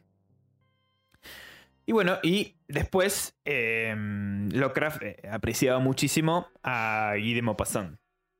Bueno, sí. Que justamente decíamos con el Orla. Que, Orla. Mm. eh, que justamente, fíjate, eh, una coincidencia estaba, que estaba pensando cuando investigué datos sobre el horror cósmico, que justamente Guy de Maupassant, su, su, lo que quedaba de su vida, eh, padeció una enfermedad mental que lo, lo llevó a la muerte. Y eh, Lovecraft, eh, sus personajes generalmente llegan a la muerte a través de la locura. Sí. De ahí noté un- como que até un poco cabos ahí, no sé si será, es más una teoría como la que antes nos contaba Mark sobre eh, la guerra de los mundos, ¿no? Pero siento como que esta vinculación la llevaba con, con esto de llegar a la locura, ¿no? Bueno, de de Maupassant también elogia el lobo blanco. Mm. que es la historia de dos hermanos que son reyes en cierto pueblito. Que empieza como típica historia de los 1800. Sí, adelante una grupo- fogata. Exactamente, es un grupo de gente reunido ahí y voy a contarles una historia, básicamente. Adelante de una hoguera, vamos a contar algo. Todas To- empiezan así. Todos los burgueses sentados ahí y empieza a contar justamente la historia de cómo dos hermanos. Se ponen a cazar a un lobo, pero gigante, blanco, que acechaba por, el- por esa zona. Y cómo se carga uno de los hermanos. Y cómo el otro, en un arranque de furia y de locura, se va y lo, lo hace concha el lobo. Exacto. Está en esa colección. Sí. eh, en, la del ¿Sí? libro de Gui. Sí, lo, lo- lo estuve leyendo, está muy bueno.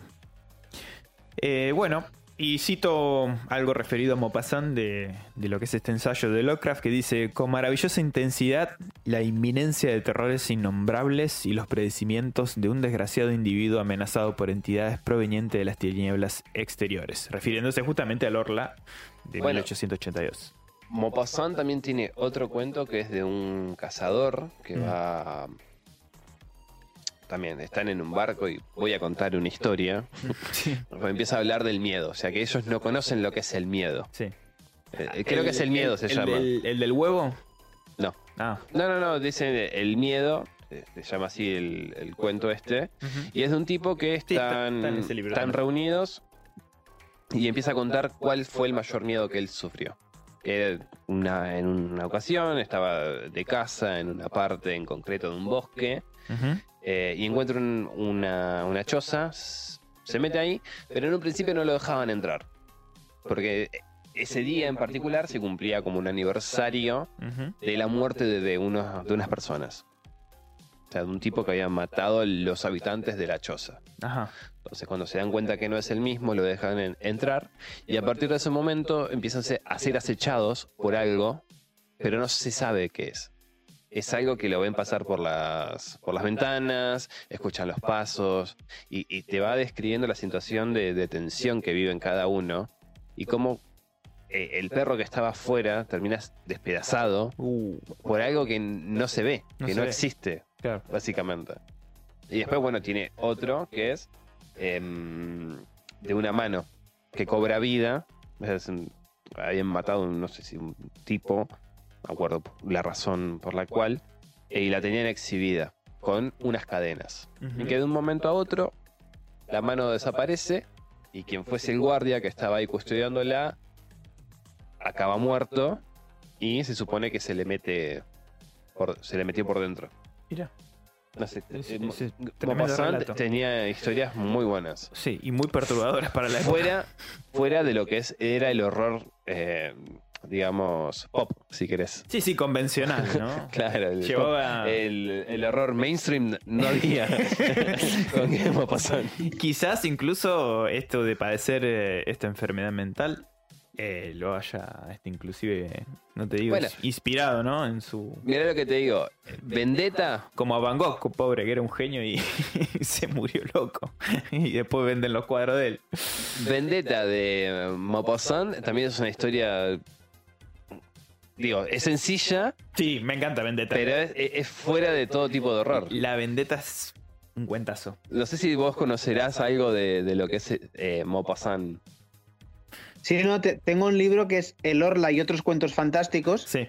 Lo que pasa es que lo leí hace muchos años, no lo he vuelto a, a releer y me acuerdo del Orla y alguno más, pero este de Vendetta creo que no estaba ahí. Bueno, me básicamente es una señora que le matan al hijo eh, y en venganza, justamente en Vendetta, Una señora italiana, creo, en Sí, sí. Sicilia o Cerdeña, no me acuerdo. Una de las dos islas de Italia. empieza a entrenar al perro eh, que tienen ahí, no te dicen la, la raza ni nada de eso, pero que hace? Lo, lo, muere- lo mata de hambre y después le pone una salchicha en el cuello a un muñeco de paja. Entonces, cada cuatro o cinco días que lo tiene así, lo suelta y el bicho obviamente va y muerde la yugular. Y la- Ya la- veo por dónde va la cosa. Eh, no te lo voy a comentar más para que vos Léelo, léelo. lo leas. Y después, bueno, ya termino con Guillermo Pasán y seguimos. Es Madre de Atrocidades. Uh, ese también es un... Ese me gustaría ficcionarlo para el bazar. Es un relato hermoso. Es una mujer que se dedica eh, a dar eh, a luz, básicamente. Y lo que hace, o, o hacía se supone, era usar corset y con eso darle forma dentro de la panza a los, a los A los críos. fetos. Y le nacían con cabezas tipo aliens, malformidades. Qué guapo. No, no, es, es fascinante ese cuento, Mark. Realmente. Es- Como una cabra de mopasón este, ¿eh? Por eso te digo que. No, pero aparte, fíjate cómo utiliza también eh, esto de la anatomía y la ciencia, porque no es tan descabellado pensar que el, el abuso del corset, que ha causado deformaciones corporales, porque son Sí. mutaciones realmente. Vos viste lo, cómo quedaban las costillas de las mujeres o, o las eh, caderas eh, por el uso abu- abu- abusivo del corset, que esto. eh, estos posibles fetos nazca con deformaciones. No me parece para nada locado el concepto. No, no, no, no, no, pero es, es, Es- hermoso. Pero léelo, Mark, porque no tiene desperdicio, es hermoso. Mo- Mopazán es hermoso. Sí, sí, sí. es un realmente un genio. Pero bueno, el autor de la llamada de Cthulhu le dedicó en su ensayo un capítulo entero, a- obviamente, a Edgar Allan Poe también. Va, sí. No podía faltar el Igual, maestro Poe. Yo creo que tendría que haberle dado también una, o por lo menos una mención a Las Mil y Una Noches. Porque tiene mucho. A ver, si Mm. bien se, se inspira más en lo que fue eh, Poe, que Poe sí toma varias referencias a Las Mil y Una Noches. Mm.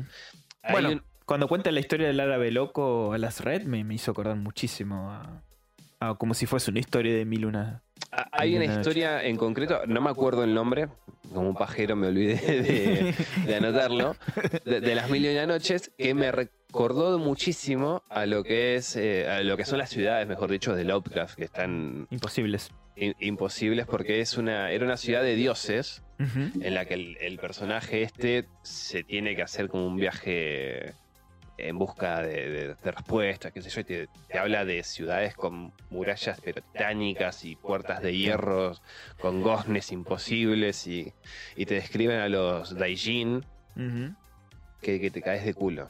Mira. Igual llego a casa y Encima de jeans, para colmo. Sí. Hago una. Porque re- me recuerda mucho a lo que era la, la prosa de, de Poe con. sé, cuando habla de Kadat o cuando habla de, de la nave blanca, de cómo viaja a estas ciudades de, ensue- de ensueño que no existen. Más, No. que, más que allá, eh, más que en el mundo este onírico. Exacto.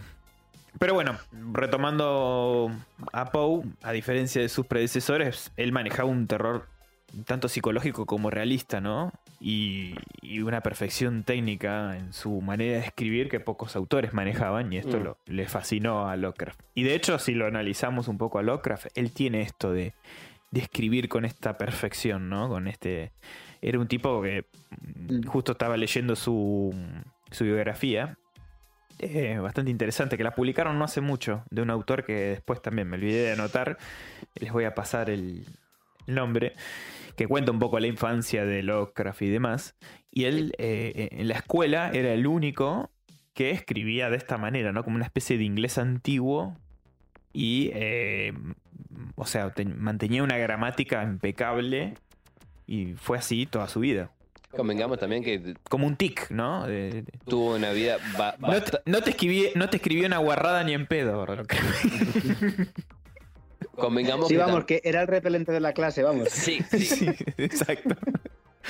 Por la forma en que lo criaron también era, creo que, Sí. aceptable. O sea, si no salió a matar gente, hizo- Escribía. era un Omar Bates, Mata- mataba gente escribiendo. Mejor. Es Así más sano. Y sí, es preferible eso, la verdad. Pero bueno, eh, tuvo varios discípulos, además de Lovecraft, como por ejemplo Fitzjames O'Brien, que es eh, autor de ¿Qué fue eso? de 1859, que es una novela incluso precursora al Orla, eh, que también habla de unos seres que vienen de- del espacio. Mm. O también Ambrose Bierce, que escribió relatos de terror ambientados en la Guerra Civil Norteamericana, que a mí Bierce me parece fascinante también como escritor. Hemos Ambrose. ficcionado acá El mundo de lo irreal, ¿te acordás? El desconocido. Eh, hemos ficcionado ese relato que es hermoso. Y bueno, eh, en los que desarrollaba horrores físicos y psicológicos a los límites de la naturaleza humana. Aparte que vivió la guerra el tipo, o sea. Pierce eh, es uno de los principales que hizo el, el tema este de Carcosa, que es una ciudad Exacto. i- ignota. Sí, sí. Muy, muy, muy similar al concepto de Kadat, ¿no? Sí, sí. Va por ahí. Y bueno, a partir de, eh, o sea, gracias al autor se conformó un movimiento en aquella época literario que se llamó el Círculo de Lovecraft, ¿no? Un grupo de escritores que se vinculaban de manera epistolar, o sea, se escribían cartas a través de ellos. De hecho, por ejemplo, Robert Bloch, que pertenece, se escribía cartas de muy joven con Lovecraft, creo que a los 17 años. Bueno, Eh, de Vermes Mysteries. Claro, también, exactamente. Que lo escribió en conjunto. Eh, y bueno, tomando de nexo común la literatura de Lovecraft, estos integrantes, que eran Robert Bloch, Auguste Le- Derlet, eh, Bueno, Robert con August- Howard. Con August Derlet tiene un cuento muy bueno que es La maldición de los Peabody. Sí. Es hermoso. Aquí, aquí, aquí lo tradujeron como el legado Peabody. ah, Puede ser, bueno, puede ser. sí. va por ahí. Porque yo en realidad lo tengo en la versión española, es que, que es una colección que es- era de maldiciones, se llama, que trae a Bradbury, a eh, Lovecraft y Derlet, eh, Coppel y mm, Bloodwood también, y termina con Bloch. Mira. Bueno, justo. Robert Bloch. Y bueno, eh, decíamos Robert Howard, Henry Kuttner, que es el de las ratas del cementerio, Clark Ashton Smith, Donald Wandrey y Frank Belknap Long. Que de él no leí nada todavía. Clara Aston Smith también es Alom es el, es el de los perros de Tíndalos.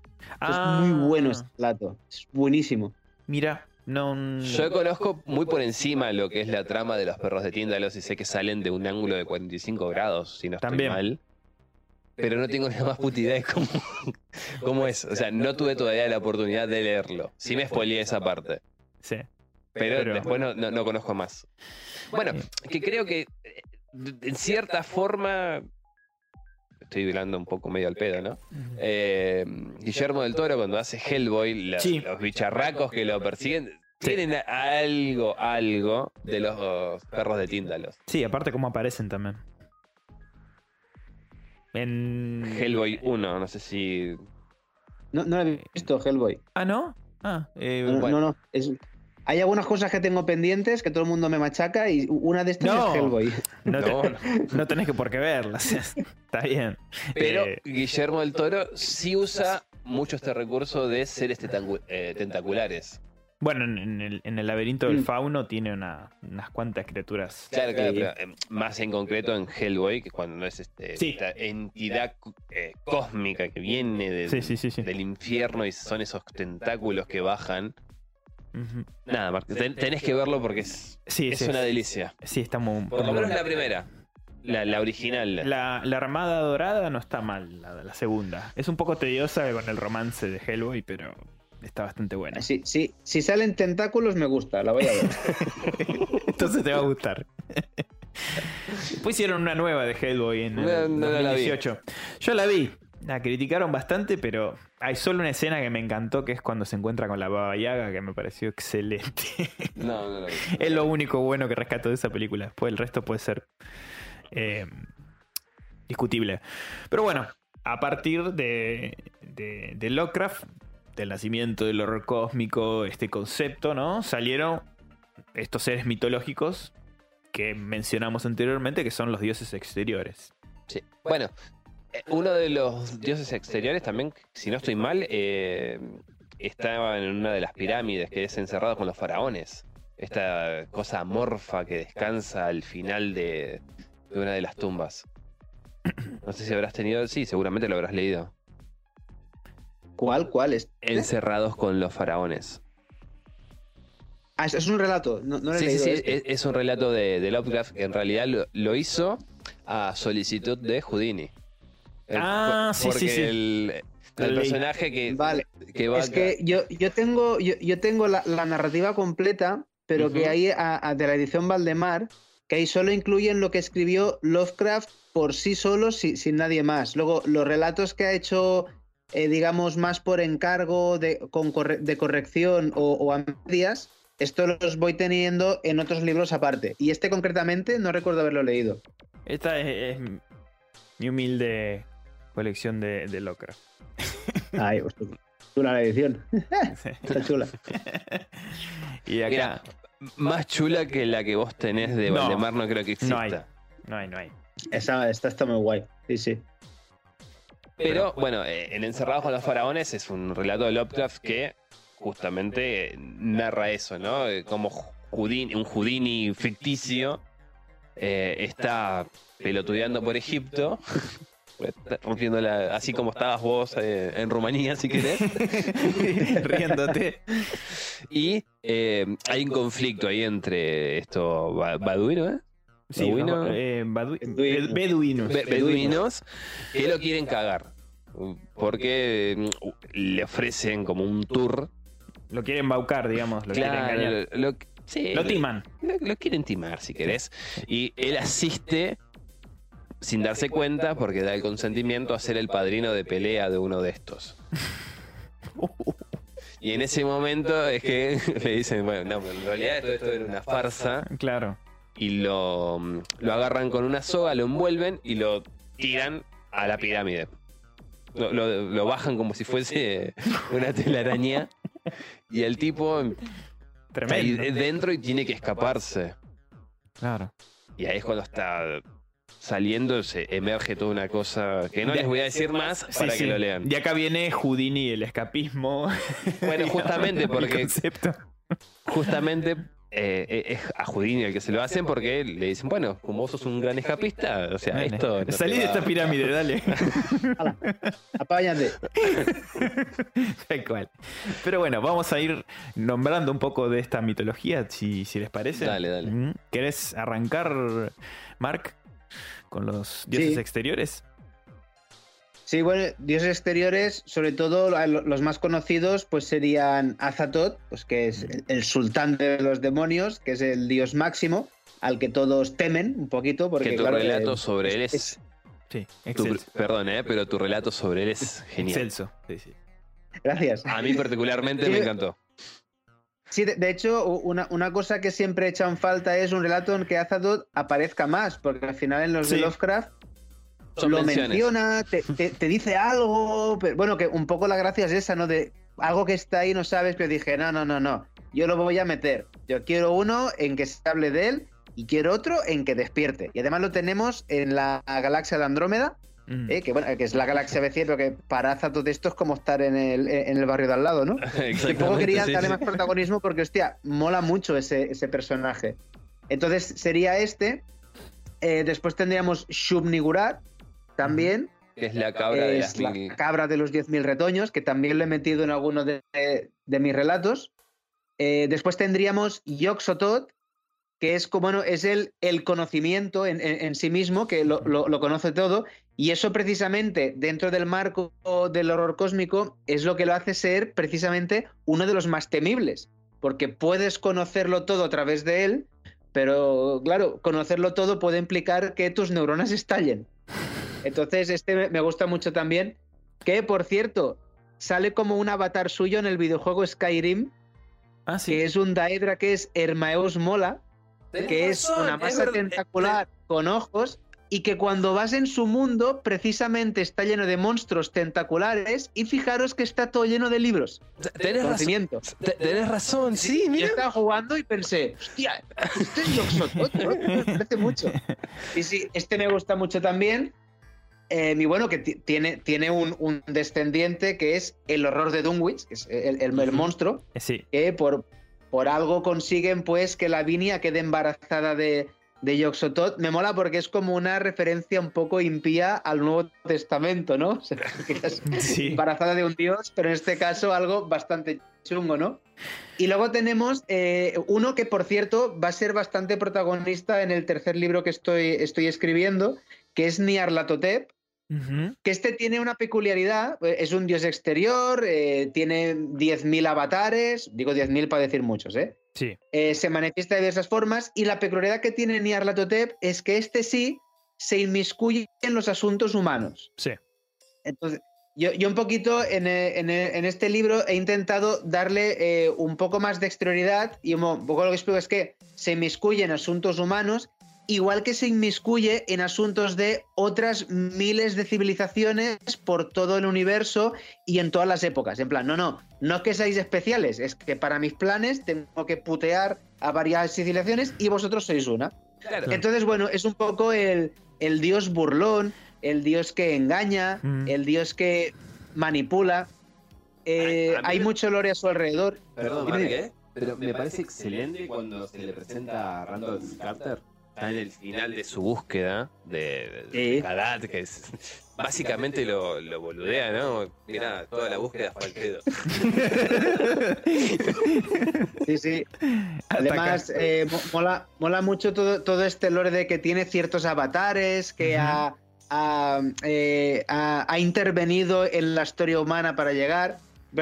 Uno de los relatos nuevos se llama La sombra sobre los Ancares. Los Ancares es una región montañosa de Galicia, que es una, una región de- de España. Ujú. en que, bueno, a- hay un momento que Nyarlathotep se manifiesta en toda su majestuosidad y por debajo van apareciendo sus avatares y pongo pues los típicos, el hombre de negro con facciones caucásicas, la mujer china botargada, el, eh, esa especie de bicho que va flotando que es que tiene un ojo trilobular, pero también meto otros, meto, sale Genghis Khan, sale Adolf Hitler y bueno, pongo personajes históricos Excelente. que para mal han marcado la historia de la humanidad en planeta son avatares de Nyarlathotep. Y bueno, me, me ha gustado, me está gustando jugar un poco con, con- con este lore. Sí. Y es, de los tres exteriores es el, el- el- el que da más juego. Realmente es el que da más juego. En tu primer libro lo usaste también, Añarlatotep. En, Sí, en, el horror otro. desvelado. En sí. el horror desvelado, sí. Y Sí, que es- en la maldición del Inca también, ¿no? Si no me equivoco. Sí, tam- sí, también sale. Sale en su avatar del hombre de negro. El hombre negro. que hace construir, sí, hace construir un, precisamente hace construir un templo a los incas que están intentando resistir la Eh, investigación de los exacto. españoles. Sí. Un templo con unos ángulos muy raros y bueno, acaba saliendo un perro de Tíndalos, lo que hablábamos antes precisamente. sí, justito. Sí, sí, está muy bueno ese cuento también. Pero bueno, ya ahí nombraste más o menos los, los dioses exteriores principales. ¿Mm? Después ya nos iríamos a los primigenios. eh, que, bueno. Cthulhu.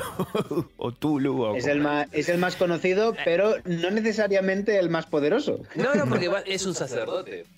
Mm, Sí. En la, en la semana de casualidad es como que es un, un, un curita, si querés, de los primigenios. Es como De, de los exteriores, sí, el sí. encargado de prender la luz. Sí, pero.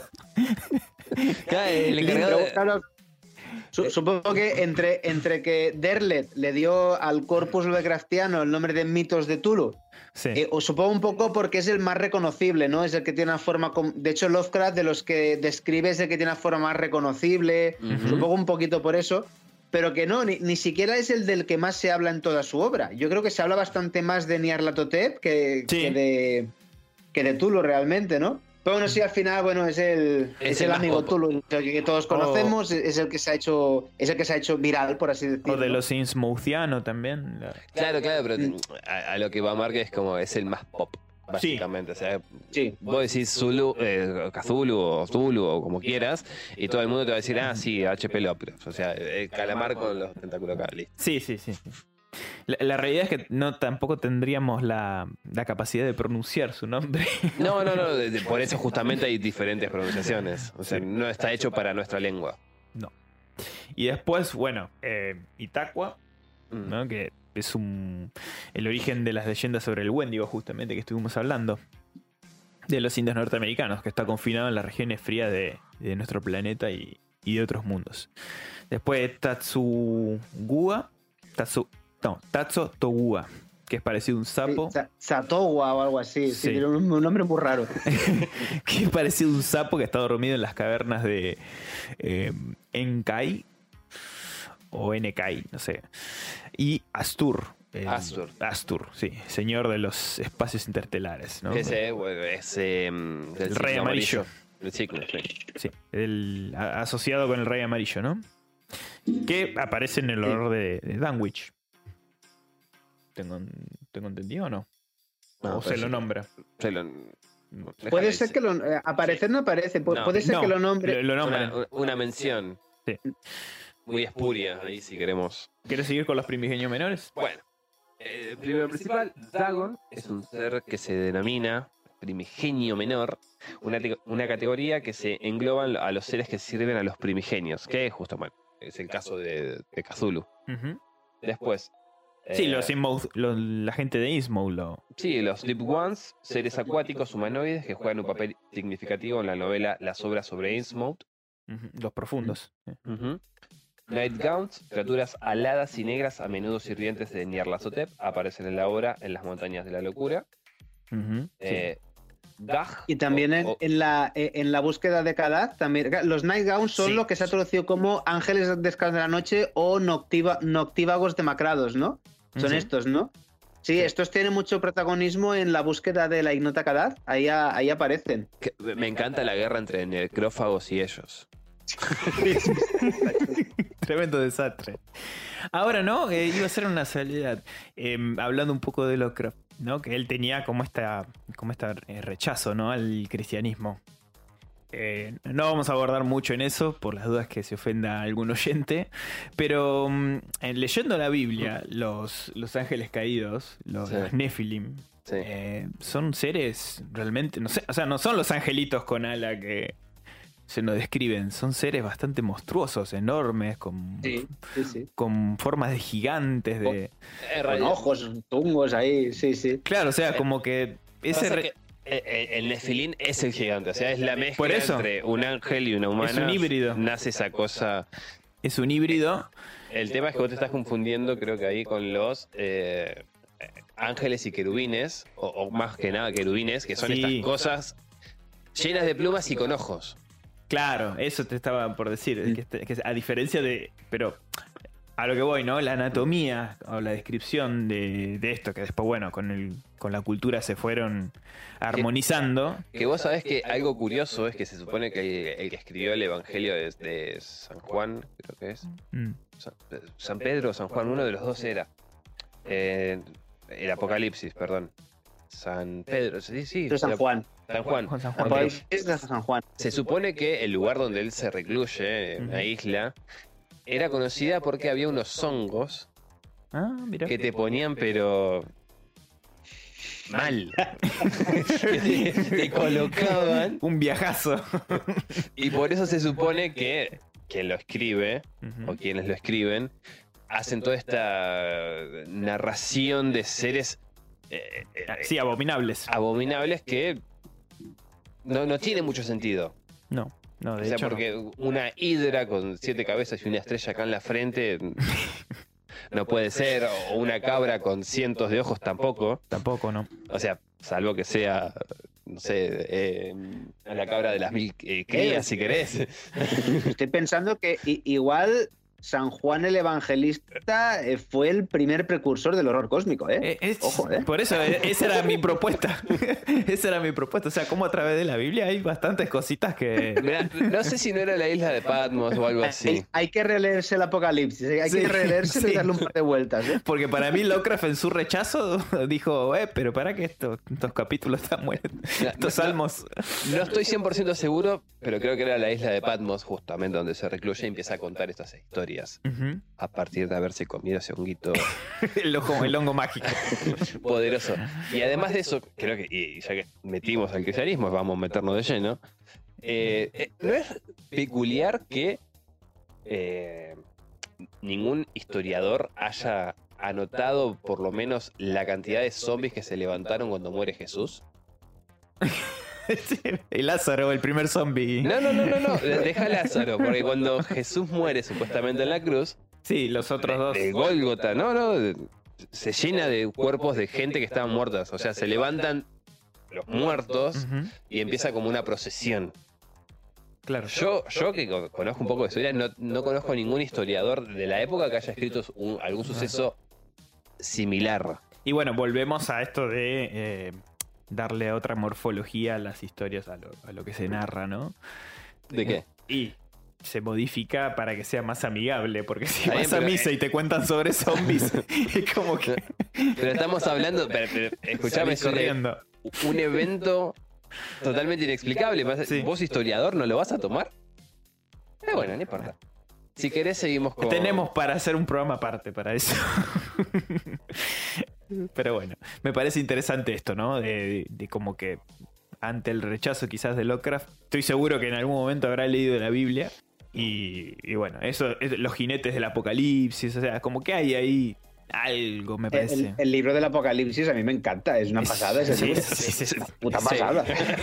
Es fascinante. Y, lo- y los libros del Antiguo Y- Testamento en que hay ba- las batallas de los judíos con los cananeos y esa gente, espectacular. Cuando baja ve, dice, venga, va, os, os voy a ayudar, que sois unos putos inútiles. Y empiezan a explicar cómo eh, causaba cientos de tumores en los cuerpos de sus enemigos No, y tal, sí, cómo sí. morían sufriendo. Buah, tío, es guapísimo, tío. O sea, eh, el eh, la Biblia es un, es un libro de fantasía épica con Sí. toques de terror. Ojo que el- Tolkien. Salvo, salvo cuando tenían que enfrentarse a pueblos que tenían carros de metal. Ahí ya no llegaba. Los poderes de un omnipotente tienen limitaciones. Era, había kriptonita ya en ese momento, había un concepto de kriptonita. Mirá, no me acuerdo bien en qué guerra es, pero hay un momento que lo están, los está acompañando, ¿no? Vamos a hacerlo concha a estos. Y llegan, no, tienen carros de metal, no pueden. contra eso, no, contra esa brujería no puede. Pero estamos de acuerdo que un tipo omnipotente no pudo contra No. el metal. Pero bueno. Un noble metal, no. Retomemos. Eh, los Byakshi, seres alados utilizados como monturas por los habitantes de otras dimensiones, aparecen en varios relatos, incluyendo el error de Danwich. Bueno, los Migo, Amigo. seres extraterrestres eh, con habilidades científicas avanzadas, aparecen en historias como el caso de Charles Dexter Ward y en las montañas de la locura. Shogot, criaturas amorfas y cambiantes creadas por los antiguos. Los, bueno, la gran raza Ujú. no hace falta mucho más eh, explicar. Eh, los Sí. Nodens. Que ya Sí. hablamos que eran estos que se metían en cuerpos de. Sí, dice deidad eh, serpentina asociada con las serpientes y mencionadas en varios relatos, como la maldición de Shig. Eh, Nodens, de, deidad asociada con la caza y la protección contra entidades malévolas. Aunque no es malévolo en sí mismo, Nodens. Bah, este no sé dónde. Ese lo pegaste vos.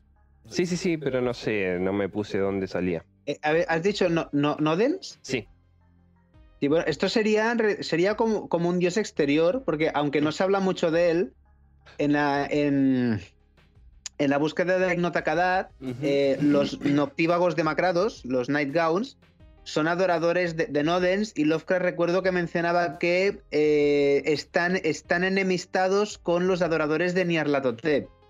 Eh, que por Ah. cierto, en, en- por cierto, en un relato del tercer libro juego un poquito con esto.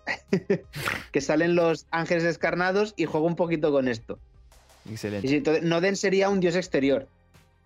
Genial, geni- gracias Mark, porque la verdad que no me acordé de dónde carajo salió. De, de- de hecho, de hecho, Nodens es el, el- el que Derleth, como sabréis, Derleth intentó dar un sentido cristiano a los mitos, que por eso mucha gente le tiene manía. Eh, a mí Derleth me encanta como escritor, pero también le tengo un poco de manía por intentar hacer eso. Entonces él introdujo la categoría de dioses arquetípicos, que serían el equivalente a los dioses exteriores, pero buenos, y le daría la categoría de malos a los dioses exteriores.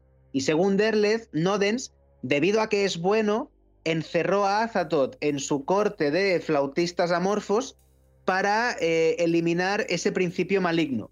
Pero cuando al final los mitos de Tulu y el horror cósmico precisamente son amorales, no hay ni buenos ni malos. No, claro, no, no, no, no.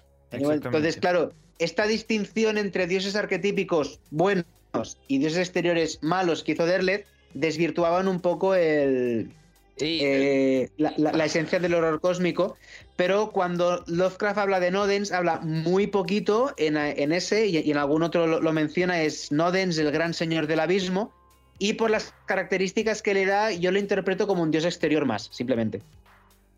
Sí. Me parece perfecto porque desvirtúa totalmente todo. bueno, no puede- o, o son dioses No. indiferentes a la humanidad y a todo lo que existe, o, o Es que- haces esta boludez justa- de bien y mal que no tiene sentido. Justamente el, el bien y el mal no son conceptos que tengan presentes estos seres. O sea, No, No, los únicos que somos. Nosotros le dimos esa, ese concepto y punto. Y, y que, perdón, pero bien y mal es una cosa tan frágil que si te corres un poquito para la izquierda Sí. es una cosa y si te corres para la derecha es otra. O sea, y, si- y a lo largo de, de- de- de nuestro propio mundo, ¿eh? Rosa los límites de la conveniencia, prácticamente. No, no, casi, ni, ni lo- ni los seres humanos, que somos los creadores de esos conceptos, Por nos ponemos de acuerdo. Imagínate una entidad interdimensional de más allá de las estrellas. To- Te va a decir, Totalmente. venga, anda, de- desaparece. Así que bueno. Después tenemos a Atlas Nacha, conocida como la Reina Araña, que es una deidad arácnida adorada por cultos oscuros. Aparece en, en la historia de la ciudad sin nombre. Hubo Satai, a menudo referido como el único. Hubo Satai es una entidad primordial asociada con la creación y de la que se dice que es la fuente de toda la vida en la Tierra. Bueno, quizás es justamente lo que habías comentado. Igual creo que la reina. Hubo, sa- hubo Hubo- Atlas, sí. Hubo Satla. Sí, Hubo. Satla. Bueno, Yugot, aunque Yugot es más bien un planeta que una entidad notable en el panteón de Lovecraft. ¿Qué es el hogar de los migos? Sí, exactamente. Y bueno, y creo que acá ya llegué- llegamos a todos. Sí, Después, ya, bueno, antecedentes, justamente lo habías tomado como nota. Mark nos agregó, digamos, cuando armamos el- la hoja Sí. de ruta eh, sobre Wells. Y ya los hemos comentado todos, creo. Sí, sí, sí, ya estamos, Sí. estamos, estamos bien. Así que bueno, entre ellos el terror de Arthur Machen también nos, nos mencionó Mark. O el Wendigo, ¿no? De Algernon Blackwood. Bueno, Machan tiene una historia muy buena que es la pirámide. La, pi- la pirámide brillante, creo que es. Básicamente es la historia de. mm, Se pierde una, una muchacha en un bosque en concreto y lo, lo único que encuentran es una fogata. Empiezan a investigar qué fue lo que pudo haber sucedido y se dan cuenta que en una de las paredes hay unos símbolos medio raros. Y empiezan a lucubrar así hipótesis y a ver, o, o son niños por la altura que tienen, o se trata de otros seres. Empiezan a leer libros y se dan cuenta que se tratan de una sociedad o una suerte de duendes y hadas, si querés, que habitaban en ese lugar en concreto y que justo esta chica apareció en el momento donde estaban celebrando este ritual. Que se la, se la chupan, o sea, se la llevan a- a ese mundo. No, es absorbida por ahí. Sí. No, Mache tiene historias muy buenas. El Grande Pan, que es el, creo que el más pop. Sí, uno de los más conocidos. Y, y bueno, ya después, de, para- de- de lo que es horror cósmico, tenemos para mencionar de cine, de videojuegos, inclusive la música, como nos hizo notar Mark, a lo loco, tenemos un montón. Sí, yo, yo- yo, de hecho, yo de hecho el, el nombre de Lovecraft Mm, lo leí por primera vez en una portada de Iron Maiden. Mira, En una que sale el, el Live After Death, que sale Eddie saliendo de una tumba y Sí. una tumba se está cayendo una lápida y pone Even Death Might Die, HP Lovecraft. Y fue cuando lo vi. Claro. Y luego, eh, bueno, en, eh, en- en canciones como de Metallica y tal, yo, yo oía esto, Tulu, Cthulhu, Cthulhu, Cthulhu, ¿qué es esto? Y un día en el instituto leí El horror de Dunwich de un tal H.P. Lovecraft, que pensé en una lista de libros opcionales de un de profe de castellano, pero hostia, el Lovecraft, e- e- este es el que sale en la portada de Iron Maiden, venga, voy a leerlo. Y de aquí ya fanático estoy. Empecé a los 16, tengo 38, o sea, llevo to- toda mi vida leyendo Lovecraft. Eh, sí, sí, y si luego si vas viendo eh, letras de eh, grupos de metal, está plagado. O sea, desde, desde Black Sabbath hasta los Morbid Angel, que son uno de los top del death metal. si no lo me puedes equivoco, encontrar. vamos, Dimmu Borgir también, ¿no? Eh, no, los con- no, no los escucha mucho, pero seguro, seguro. De hecho, una curiosidad, el guitarrista de Morbid Angel, eh, se- eh, el, el apodo que se pone como, como artístico es Trey Azaktot. Tremendo se, se nombre pone igual, así directamente ya. Sí, sí, sí. sí, sí. No, incluso eh, Metallica, claro, todo el mundo conoce la canción de Call of Tulu, pero tiene una del Master of Puppets que se Ese. llama The Thing That Should Not Be, que está basada en la sombra sobre Innsmouth. Mira. Y tú, tú- tú lees la letra y, y bueno, sí, sí, va hablando de lo de, de Old Ones y tal. Está hablando de mitología lovecraftiana. La Sí, cosa sí, que no hay tendría mucho, que ser. mucho. No. Yo, bueno, que si queremos podemos hablar un pack eh, de relatos que o de personas que hayan rendido tributo póstuma a la muerte, como King tiene de Verbis Mysteries, Sí. Em, después tiene el, el de las ratas, que me, re- me recordó mucho a las ratas en las paredes de. Lovecraft. It para mí, Pennywise es un- una criatura Sí, más Lovecraftiana sí. que otra cosa. Para mí, Sí, de, de hecho, de hecho, It, a- a fi- eh, o sea, eh, eso, al final es una entidad Cósmica. interdimensional que cae durante eh, la- la- antes de la prehistoria en la Tierra. Pero una cosa que en la peli no- que en las pelis no se ve y que en el libro me encantó es que claro, cuando pueden vencer a vencer a It, primero no lo hacen solitos, sino que tiene que ayudarles la tortuga, que es el rival de It. Porque claro, en las pelis me quedo a ver, pero como unos pringaos pueden vencer a una criatura extracósmica que se llama a sí misma la depredadora, de, la devoradora de mundos. Claro. Vale, de- devoran mundos, pero aquí unos chavales te, te- te parten la madre, como decís aquí, creo, y, y- y luego te pillan de adulto y te revientan. No, en el libro se explica bien. La tortuga, que es un ser extracósmico, Ujú. que es rival de It, dice, mira, estáis contra... Venga, va, os voy a echar una mano, venga, va. Pero al final también Stephen King lo que dice es que lo que vencen no es a It, no es la entidad, es la manifestación concreta que ha salido en el planeta Tierra, pero que la entidad sigue viva. ¿Qué coño vas a matar tú a eso, desgraciado? Claro. Sí, sí, el Mat- libro está muy bien. mataste el avatar. Algo que me gustaría señalar. Claro, que sí. Maturín es totalmente indiferente. O sea, los ayuda no porque sea buena, sino porque, bueno, a ver, dale, vamos que ya estoy cansado de, de que esta boluda ronde por acá, porque la entidad están los dos en, en el macrocosmos. Claro. Y es como ya me tiene podrido. Sí, porque, dale. a- ade- además, además, yo interpreté también que eh, quiere ayudarles porque el universo en el que viven ellos, que es nuestro universo, lo creó la tortuga. Lo vomitó. Eh, de, un, de- de un día que tenía, tenía ma- mal dolor de barriga y pegó una vomitada y, y la vomitada fue nuestro universo. Exacto. O sea, no, no tu planeta, tu puto universo entero es la vomitada de una tortuga que un día, mira, pues en vez de cagar diarrea, vomitó. Mira, y ya está. Y de, de aquí has salido hostia, mira, está, está ahí tocando los huevos en esta en eso ni venga, va, vamos a echarle, va. Bueno, pero por eso, en el umbral de la noche hace referencia entonces a The Vermis Mystery, Sí.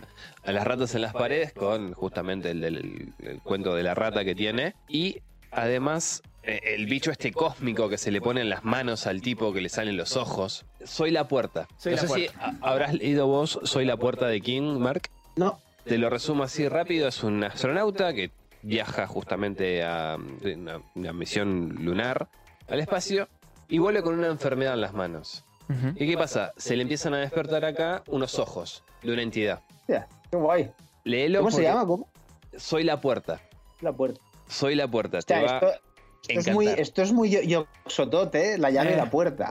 Sí, sí, sí, sí. Te, te va a encantar. Después, Materia Gris, que es de un tipo que consume una suerte de gelatina. ¿Y que, qué pasa? Eh, va sufriendo tipo- toda una metamorfosis y se te van formando en un ser gelatinoso que le molesta la luz. Y también es muy Lovecraftiano. Ujú. Y Sí, a veces. de las antologías, esta creo que es la más Lovecraftiana de todas. De King. Sí, de- porque después los demás son todos. Bueno, después hace una oda bastante Lovecraftiana con el tema de Revival. No sé si vos lo habrás tenido la oportunidad de leerlo, Mark. No. Bueno, Revival también es la historia de un chico que se ve influenciado por el párroco de, de su infancia y terminan habitando una realidad donde hay unos seres como hormigas monstruosos que son los que nos agarran a nosotros al morir y nos van azotando y nos van haciendo adorar a una cosa gigantesca, peluda, que no, no sabemos bien qué carajo es. Pero que se despierta justamente con una electricidad secreta que mm, la había, creo que formulado eh, este alquimista Prin, algo así. Prin, Prin. Prim. Ahí está.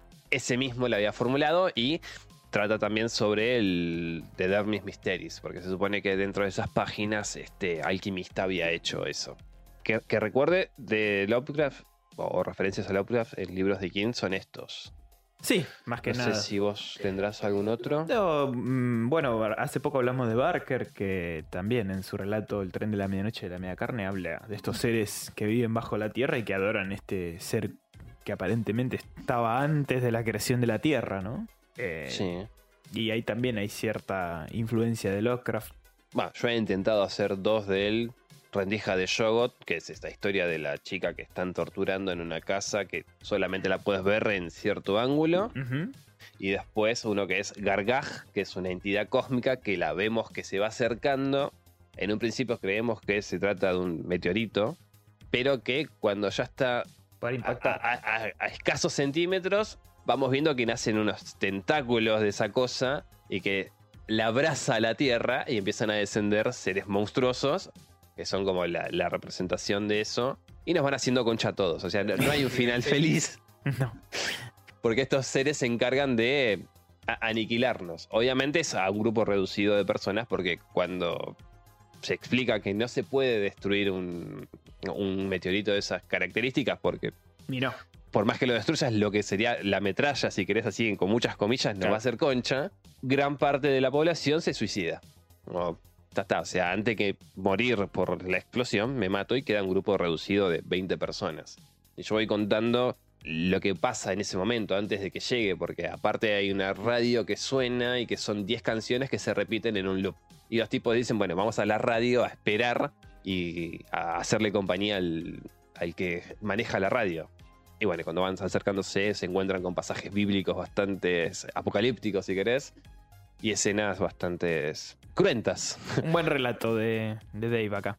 Pero bueno, ya que tenemos a Mark acá, qué mejor que él como referente de la literatura. Sí, sí, sí. no. Para que nos cuente sobre sus dos libros y bueno, y su futuro libro ahora, el tercero.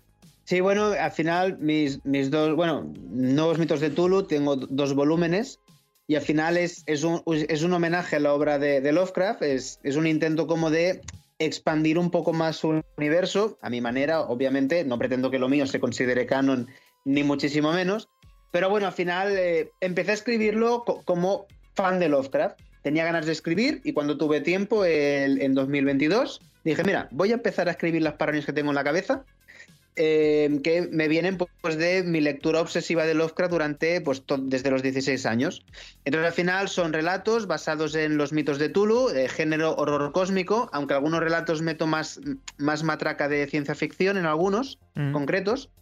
Eh, mi base de interés es intentar expandir el universo con nuevos personajes, nuevas localizaciones, nuevos hechos y también nuevos bicharracos. ¿vale? En el primer libro solo metí uno nuevo, que era Gornacla. Ujú. En el segundo ya he empezado a meter más y en el tercero estoy metiendo más. Eh, intento que sean siempre, bueno, no, hago que sean relatos eh, autoconclusivos, pero con diversos puntos de unión entre ellos, tanto del primer y segundo libro, como ahora también del tercero, eh, que de hecho estoy intentando que aún tengan más conexión. Para los que hayan leído los dos anteriores, que digan, hostia, mira, esto de aquí es lo que sale ahí del primero, el segundo y tal, y bueno, intentar un poco así. Eh, y al final, bueno, elementos de Lovecraft, eh, prácticamente todos, pues eh, todo acaba mal, todo es pesimista, todo es horror, entidades que vienen o del espacio o de otras dimensiones o de las profundidades líticas de la Tierra que acaban despertando. Y personajes, pues que bueno, en- por, por, diversa, por diversos motivos, sea porque investigan una desaparición, sea porque son arqueólogos, sea porque se están emborrachando en el local donde no deberían estarse emborrachando, pues al final acaban tocando lo que no tienen que tocar, leer lo que no tienen que leer o hacer lo que no tienen que hacer y se acaban encontrando con estas criaturas. Eh, y un poco lo que intento también es meterle un poquito más de gore. A mí me gusta mucho el gore, soy muy fan del cine gore de los 80, los 90, ahora me flipa mucho esta saga de Terry Fires, soy súper fanático. Entonces, si yo, si te saco un perro de Tíndalos, vas a enloquecer, todo lo que tú quieras, pero te va a destripar. Está bien, está el perro de. Tíndalos te va a destripar, te va a sacar las tripas o te va a degollar, ¿vale? Eh, Eh, y lo- y los luego vampiros también, estelares último- también. También, también los meto, es que es- eso da mucho juego. Son, son Sí, excelentes. sí. Y al final un poco también meto también eh, ciencia ficción. En, en- dos relatos de los dos libros siempre lo sitúo en un, en un futuro, en ocasiones un futuro muy lejano, con colonias humanas a- a- allende del sistema solar. Y doy un poco más, un poco más elementos de Frank Herbert o Heinlein, más intentar hacer una creación pues de la nueva sociedad, de las costumbres, las Sí. normas, obviamente sin, sin, sin la brutalidad con que lo hacen Heinlein o, o Herbert, No, por bueno, supuesto.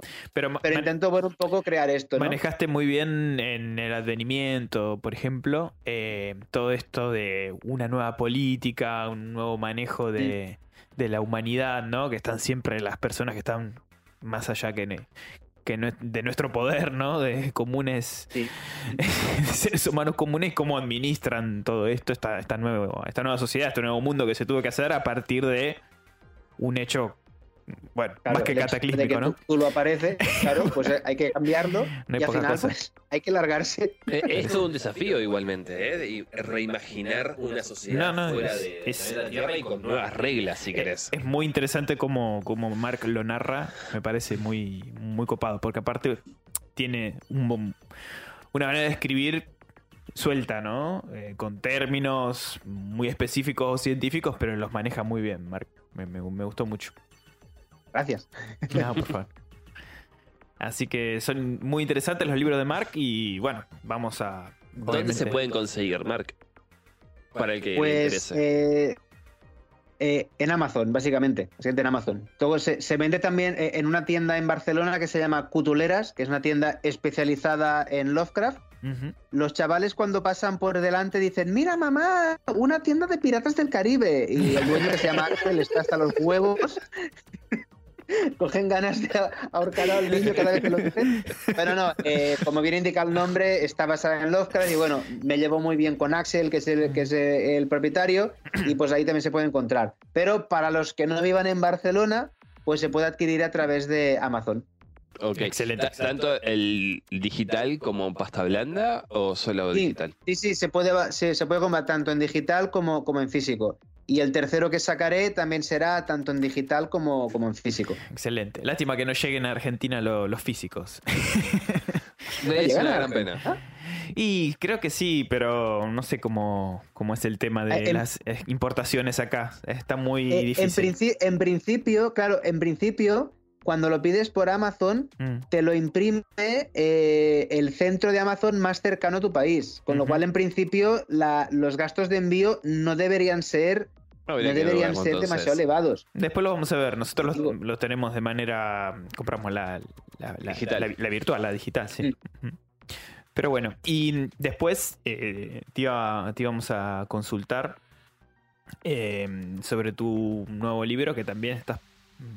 Tienes un Patreon, si no me equivoco. No, un Patreon no. un- Es un crowdfunding. es un, Un- un exactamente, un crowdfunding. crowdfunding. Sí. Sí, porque cua- cuando terminase el tercero, quería hacer la edición completa ilustrada.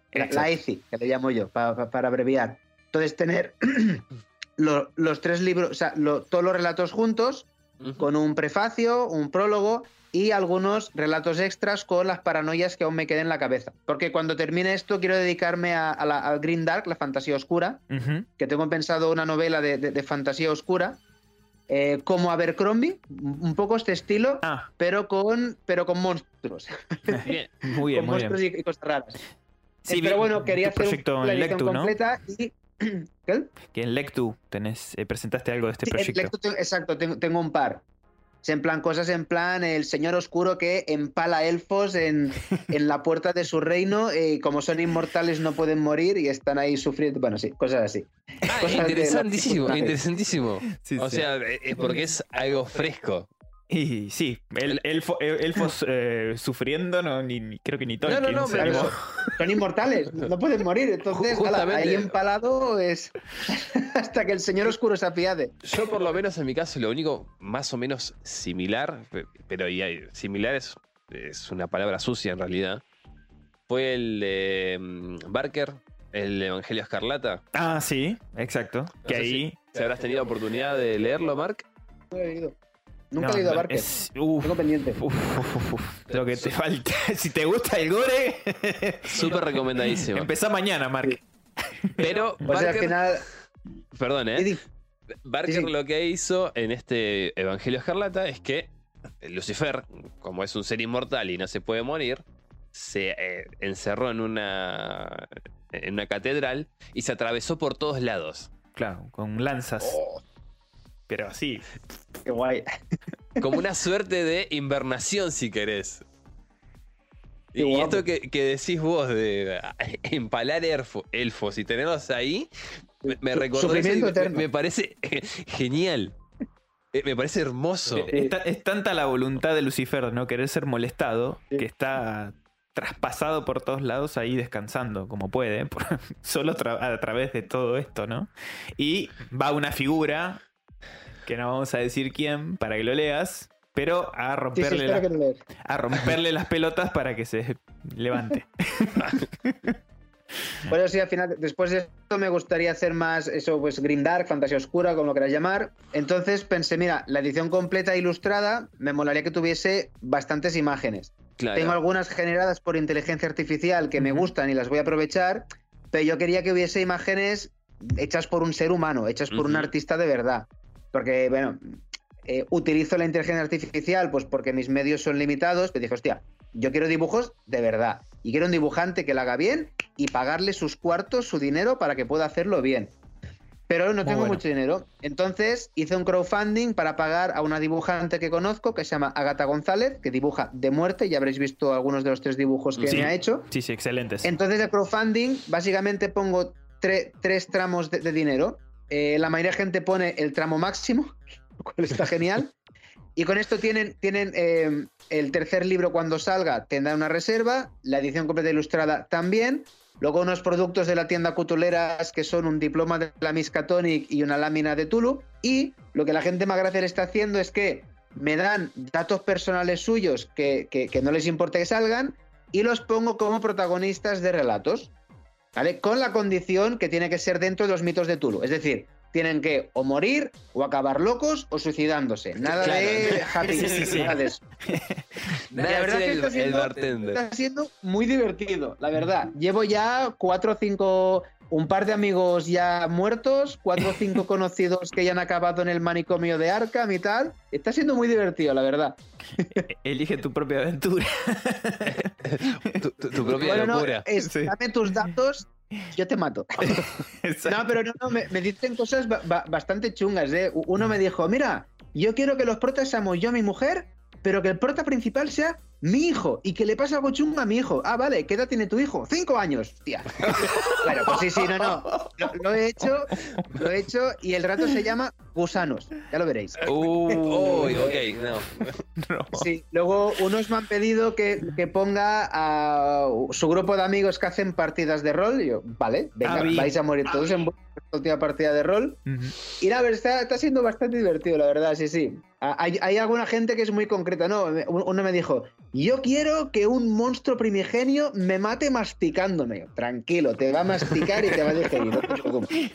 Y sí, está, está siendo muy, está siendo muy divertido. Bueno, al final esto, eh, bueno, me va a llevar un tiempo, porque el tercer libro a- a- aún estoy con él.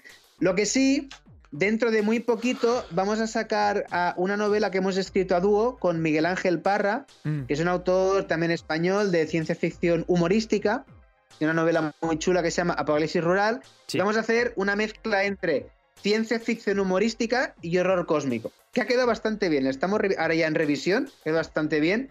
Y es básicamente un crossover entre su novela y, los, y mi- mis nuevos mitos de Tulu.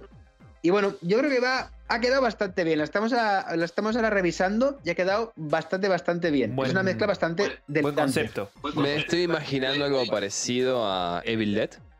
Sí, posiblemente. Ah, a ver, tiene algo de Bill Dead en el sentido de que hay horror, Claro, pero te ríe. Justamente por eso, Sí, sí, a- a sí. eso. Sí. No es mala analogía, o sea, no, no tiene que ver en contexto porque, eh, bueno, sucede con razas alienígenas en otras galaxias y no tiene, no es el mismo universo ni muchísimo menos. Pero sí, es este de mezclar lo horrendo con lo humorístico. Tiene un poco de esto, sí, no, va sí. a ser una pasada entonces. Excelente. Y después, eh, algo que me pareció eh, muy interesante que vi en tus historias de Instagram es que vas a meter un poco del folclore español también. Sí, concretamente, de, sí, de Galicia. En Galicia, que es una región de España que está tocando al Atlántico, ahí en su folclore tienen las meigas, eh, brujas, y luego tienen, la, ti- tienen, un, tienen una figura mitológica monstruosa que es la Horcabella, que es una leyenda que surgió por, en los tiempos de la peste negra, por ahí, que se dice pues que era, era pues una mujer muy fea, horrenda, pero muy fuerte, que se levantaba, que se levantaba y se dedicaba a devorar niños, que se dice que eliminó gran parte de, la, de los niños del reino, causó el terror, bueno, es un poco una metáfora de, de la peste negra que asoló Sí. Europa, ¿no? Y que en un momento dado, pues, eh, ya se, se hartó de niños, se fue al cabo de Finisterra y ella misma se, se hizo eh, eh, en- enterrar y ahí está enterrada. ¿vale? Es una leyenda, o- obviamente. Bueno, eh, para la sombra en- en- sobre los ancares la he rescatado y voy, bueno, en, en ese reto salen las meigas y la horcabella. Ah, y las mira. meto ahí también, sí, sí. Es más, creo que mm, yo las vi representadas de este dibujante que me pasaste, eh, Sí, En Twitter. eh, Javier Prado. Javier Prado. Creo que él las Eh, representó. sí. De español también. Mm. Es interesantísimo el arte Y bueno, de y en Prado. el, en el, rela- en el audio relato van en que participas, el horror de Bali, ahí meto mitología hindú también. Sí, sí, sí. Estamos colaborando acá con, con Mark en su nuevo audio relato. Bueno, el, el título es El horror de Bali. Es un relato que se, se- se me ocurrió este verano que fui con mi mujer a Bali y ahí se me ocurrió, dije, hostia, voy a, me, me tomé unos apuntes y a la que llegué empecé a redactarlo. Qué interesante experiencia ir a Bali, ¿no? Es la segunda vez que vamos, de hecho. He ido dos veces, me encanta. Me imagino, debe ser. Mi padre estuvo y bueno, me ha contado con... hace muchos años fue. Y sí, es un lugar muy interesante. Pero bueno, entonces ya podríamos ir concluyendo este episodio.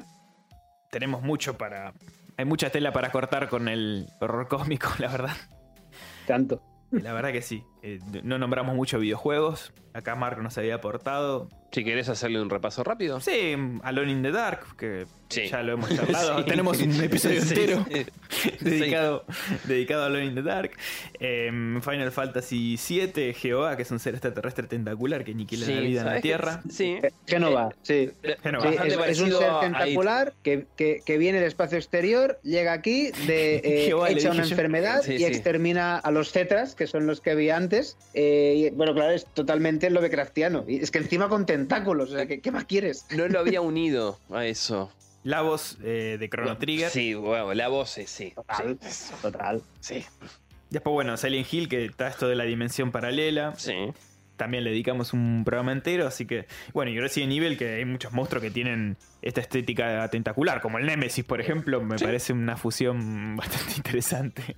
Ojos acá en el pecho. Sí, y que si vamos al caso. en, el, no- en el Resident Evil 2, el, el- el William Birkin, cuando se Sí. mete el, virus dentro, que tiene, tiene aquí un de- un- una protuberancia con un ojo, y luego aquí todo deformado con la boca ahí. Sí, sí, es muy Lovecraftiano eso. Sí, sí. sí, totalmente. Y los perros, inclusive, Sí, bien. de Resident Evil. Si nos ponemos a pensar, va más atado tal vez a lo que es el- la parte de, de Lovecraft Reanimator, si querés. Sí, sí, sí, la- la- todo lo que es anatomías, Ujú. estas anatomías raras. Y después, eh, bueno, Eternal Darkness, que ya nos contó Ya hemos hablado. Mark. Y bueno, yo tengo uno que se llama The Sinking City, que Sí, mm, está... Parece hace poco. Sí, salió hace dos, dos años, creo, del 2021. Eh, ¿Y hace dos años? Sí, ahí. sí, sí. ¿Cómo pasa el tiempo? Creo que No lo he 2021. jugado, pero lo, lo tengo pendiente para la Switch. Sí. Lo tengo pendiente este. Me llamó mucho la atención. Es un poco ah, capaz extraño su, su modo de juego, ¿no? Te, te va a costar por ahí arrancarlo, pero una vez que empieza tiene millones, millones, millones, millones de referencias de, de Lovecraft. No para de conectar Arthur Jermyn con los Innsmouthiano, con esto, con lo otro. O sea, es como que caíste en el pozo de Lovecraft ahí. De, de René Herbert West también. Todo, todo. Está todo guay. metido ahí. Y lo interesante es que te mueves dentro de, de una. justamente de una especie de. No me acuerdo ahora si era Massachusetts. No me acuerdo ahora la localidad bien. Si era Rhode Island o otro lugar. Pero está todo inundado como Venecia. Y te tenés que mover en partes en botes. Es un juegazo. Me, me gustó. A, a muchos no, pero a mí me, me pareció muy bueno. Son de los mismos que eh, estudio que hacen videojuegos sobre Sherlock Holmes. Y está bueno. La verdad que me- a mí me pareció interesantísimo. Como decíamos, referencias hay millones. Hasta acá podríamos llegar. Justo Mark nos había pasado un, par de fragmentos que encierran muy bien esto de, de lo que es el horror cósmico. Ujú. Si querés, leo uno y una voz. Uno era Arthur Jermin de 1920, Sí. eh, donde Mark nos pasó la, la cita. La vida es algo horrible y por debajo de los antecedentes que de ella conocemos, asoman indicios demoníacos que a veces la hacen mil veces más horrible. La ciencia, bastante agobiante, ya con sus aterradoras revelaciones, será quizá la que extermine en su última instancia a nuestra especie humana, si es que somos una especie aparte. Ya que su reserva de errores inimaginable nunca podrían resistirla los cerebros humanos si la lanzara sobre el mundo. Esa es una, y después del más allá, 1920. Del más allá. La ciencia y la filosofía deberían estar reservadas al investigador frío e impersonal, ya que ofrecen dos caminos igualmente trágicos al hombre sensible y de acción. La desesperación si fracasa en sus estudios y el espanto más inaudito e inimaginable si triunfa. Que e- esto me encanta porque, si no estoy mal en El Sepulcro, habla también de todo este tema y en concreto hay un relato de Lovecraft que empieza a parodiar con esto, que es como que las personas que no son muy sensibles a, cierta, a ciertas cosas, el descubrir algo los- les, les Sí, puede parecer bueno, la, diferente. eh, la- la llamada de Tulu empieza un poco así, de hecho. Empieza un poco, la llamada de Tulu, al principio es eso que dice, eh, que habla pues de eso, ¿no? La ciencia, que las ciencias que si las coges separadas, eh, pues aún, pero que si las vas juntando, la mente no puede soportar. Y dice eso famoso de que eh, vivimos cómodos en nuestra isla de plácida ignorancia y no hemos estado hechos para poder irnos mucho más allá. Eh, Empieza así, de hecho, la llamada de Tulu. Si no recuerdo mal, el primer, el primer párrafo es eso. Había un relato que se llama Al otro lado de la barrera del sueño, que también me parece fascinante des- desde ese punto de vista, ¿no? Porque el relato justamente nos, nos habla de una persona que está en- esta barrera de lo Bueno, que es real o lo que es se supone que es sueño, pero ese sueño tal vez es la realidad. La, la música de Eric Sanan. eh, El tipo este que está tocando en ese edificio que no existe y, y que despierta esas cosas extrañas alrededor es Mm. sublime. Sí. Después hay otro, que, a ver si me ayudarás vos a recordar, Mark, que son dos tipos que están investigando un lugar y desciende uno de ellos como a unas profundidades y llama al otro por teléfono, ¿no? Y le dice como que escape, que, que- que se vaya, que no, no recuerdo el nombre en concreto. Y la, la declaración de Randolph Carter. ¿Es ese? Sí, creo que sí. Es ese, sí, sí, sí. Sí, que, que- que al, fi- que al final una voz dice, idiota, eh, tal ya está Sí. muerto. Sí. Eh, Sí. Eso es la declaración de Randolph Carter. Sí, sí. Gracias, no, no recordaba cuál era. Y a ver, uno más, eh, si puedo abusar de, de tu conocimiento, que es uno en concreto que es un submarino alemán que encuentran una ciudad perdida debajo del agua. Y van saliendo de este submarino. Yo no lo puedo encontrar. Yo lo tengo en- en una colección, lo tengo, pero no, no me acuerdo el nombre. ¿Cómo se llamaba? Sí. Hostia, Que te, ven te cómo lo buscaré. refle- vea, buscar- es que hace poco me releí la, la narrativa con- con- eh, completa y me hice un directorio Lovecraft que tengo Claro. todos los relatos comentados. eh, porque quiero sacar en un futuro un ensayo sobre Lovecraft y bueno, ya, ya que me lo leo voy, voy anotando. Y sí, sí, y ahí tengo todos los títulos con sueño de publicación, una mini sinopsis y un comentario de cosas importantes o cosas del relato. Y espera, no me acuerdo cómo se llama, amigo. Luego lo miro y yo, yo lo digo. Pero sí, Yo- sí, sé cuál es, sí. No lo recuerdo en concreto el nombre, pero sé que la historia es asombrosa, porque te va contando que ven esta ciudad y ven como un, brillo amarillo, una Claro, cosa así un media rara, raro. Sí. y lo- los vas induciendo a la locura a cada uno. Uh, Es de lo mejor Ese que, no lo leí. que ha escrito, ¿no? Sí, es impresionante. no, no retuve el nombre tampoco, no, no, no lo leí, no, no me topé. No sé si lo debo tener acá. Lo ignoro, sinceramente. Pero bueno, bien, hasta acá podríamos decir que llegamos a este programa. Si no, a Mark, pobre, lo vamos a tener acá todo el día. Todo el día. Ya, me le pasa muy bien, ¿eh? Pero sí que es verdad que empiezo a tener hambre, porque en España son las 4 de la tarde. Por eso, No. por eso. Mil disculpas, Mark, mil disculpas. Te pedimos mil No, disculpas. no, no, que va. Ha, si- ha sido un placer, ha sido un placer, ¿eh? No, Ha sido un placer. nuestro también, ¿eh? Gracias, muchísimas gracias por tu tiempo. Después pasanos, eh, si querés, tus, tus links para poder eh, dejarlos en nuestras historias y demás. Para aquellos que quieran leer Sí. tus libros Leer y contribuir también al y también crowdfunding. colaborar al crowdfunding, por supuesto. Puede ser que algún argentino que te dice con la posibilidad económica que está medio difícil pueda podamos ayudarte. Así que acá, por lo menos en Argentina, hay bastante comunidad de, de- sobre Lovecraft, o sea, se lo, se lo aprecia mucho. Eh, inclusive he visto que hasta hace poco en el gobierno de Buenos Aires también han hecho una muestra, todo, así que se apoya mucho el género. Sí, sí, no, de hecho yo he visto que en Sudamérica en general ah, sois muy fanáticos de dos cosas de las que yo soy muy fanático. Una es Lovecraft y la otra es Dragon Ball. Ve- Veo que hay mucho hooliganismo aquí también. Exactamente. Vas a sacar muchos memes que van a venir de, de esta zona, seguramente de las dos, de las dos ramas. Así que bueno, te, realmente te agradecemos un montón, Marca, esta, que hayas aceptado esta invitación y que hayas participado a este programa con nosotros. Nos alegro mucho tenerte acá con, en este episodio y bueno, eh, ojalá se repita en otra ocasión algún que otro programa. Yo siempre que me invité, yo, yo, yo- me apunto. Aparte a mí el Bazar de los, Tormentos me encanta, yo os voy siguiendo. Y bueno, ahora, ahora con Van estoy, estoy hablando más así por WhatsApp y tal, y parece un tío genial, también. O sea que yo me lo paso muy bien, está súper cómodo, así que cuando queráis charlar de cosas raras, me avisáis, que yo, yo, yo, yo me apunto. excelente, excelente, excelente, Marc. Bueno, te mandamos un abrazo enorme y bueno, muchísimas gracias a todos los que escuchen este programa. Ojalá, eh, gracias a este programa, también conozcan a Marc y puedan contribuir a sus proyectos, a conocerlo y Sí. bueno, y lean Lovecraft.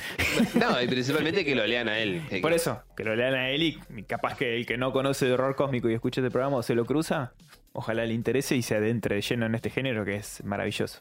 Bueno, ¿quieres decir tus redes, Mark? Para ya cerrar. Eh, en Instagram, que es en el que soy más activo, nuevos.mitos de Tulu. Eh, YouTube, nuevos mitos de Tulu. Evox, nuevos mitos de Tulu. O sea, que bueno, si, si ponen eso ya, ya, ya saldrá. Estás como nosotros, el bazar de los tormentos en todos lados. no importa dónde entres. Sencillo. Sencillo, sencillo. Bueno, bueno. muchísimas gracias por la oportunidad y A bueno, vosotros. p- por el tiempo. La oportunidad ha sido mía. Muchas gracias. Te mandamos un, un gran abrazo. Abrazo, Mark. Saludos, Adiós. gente. Saludos.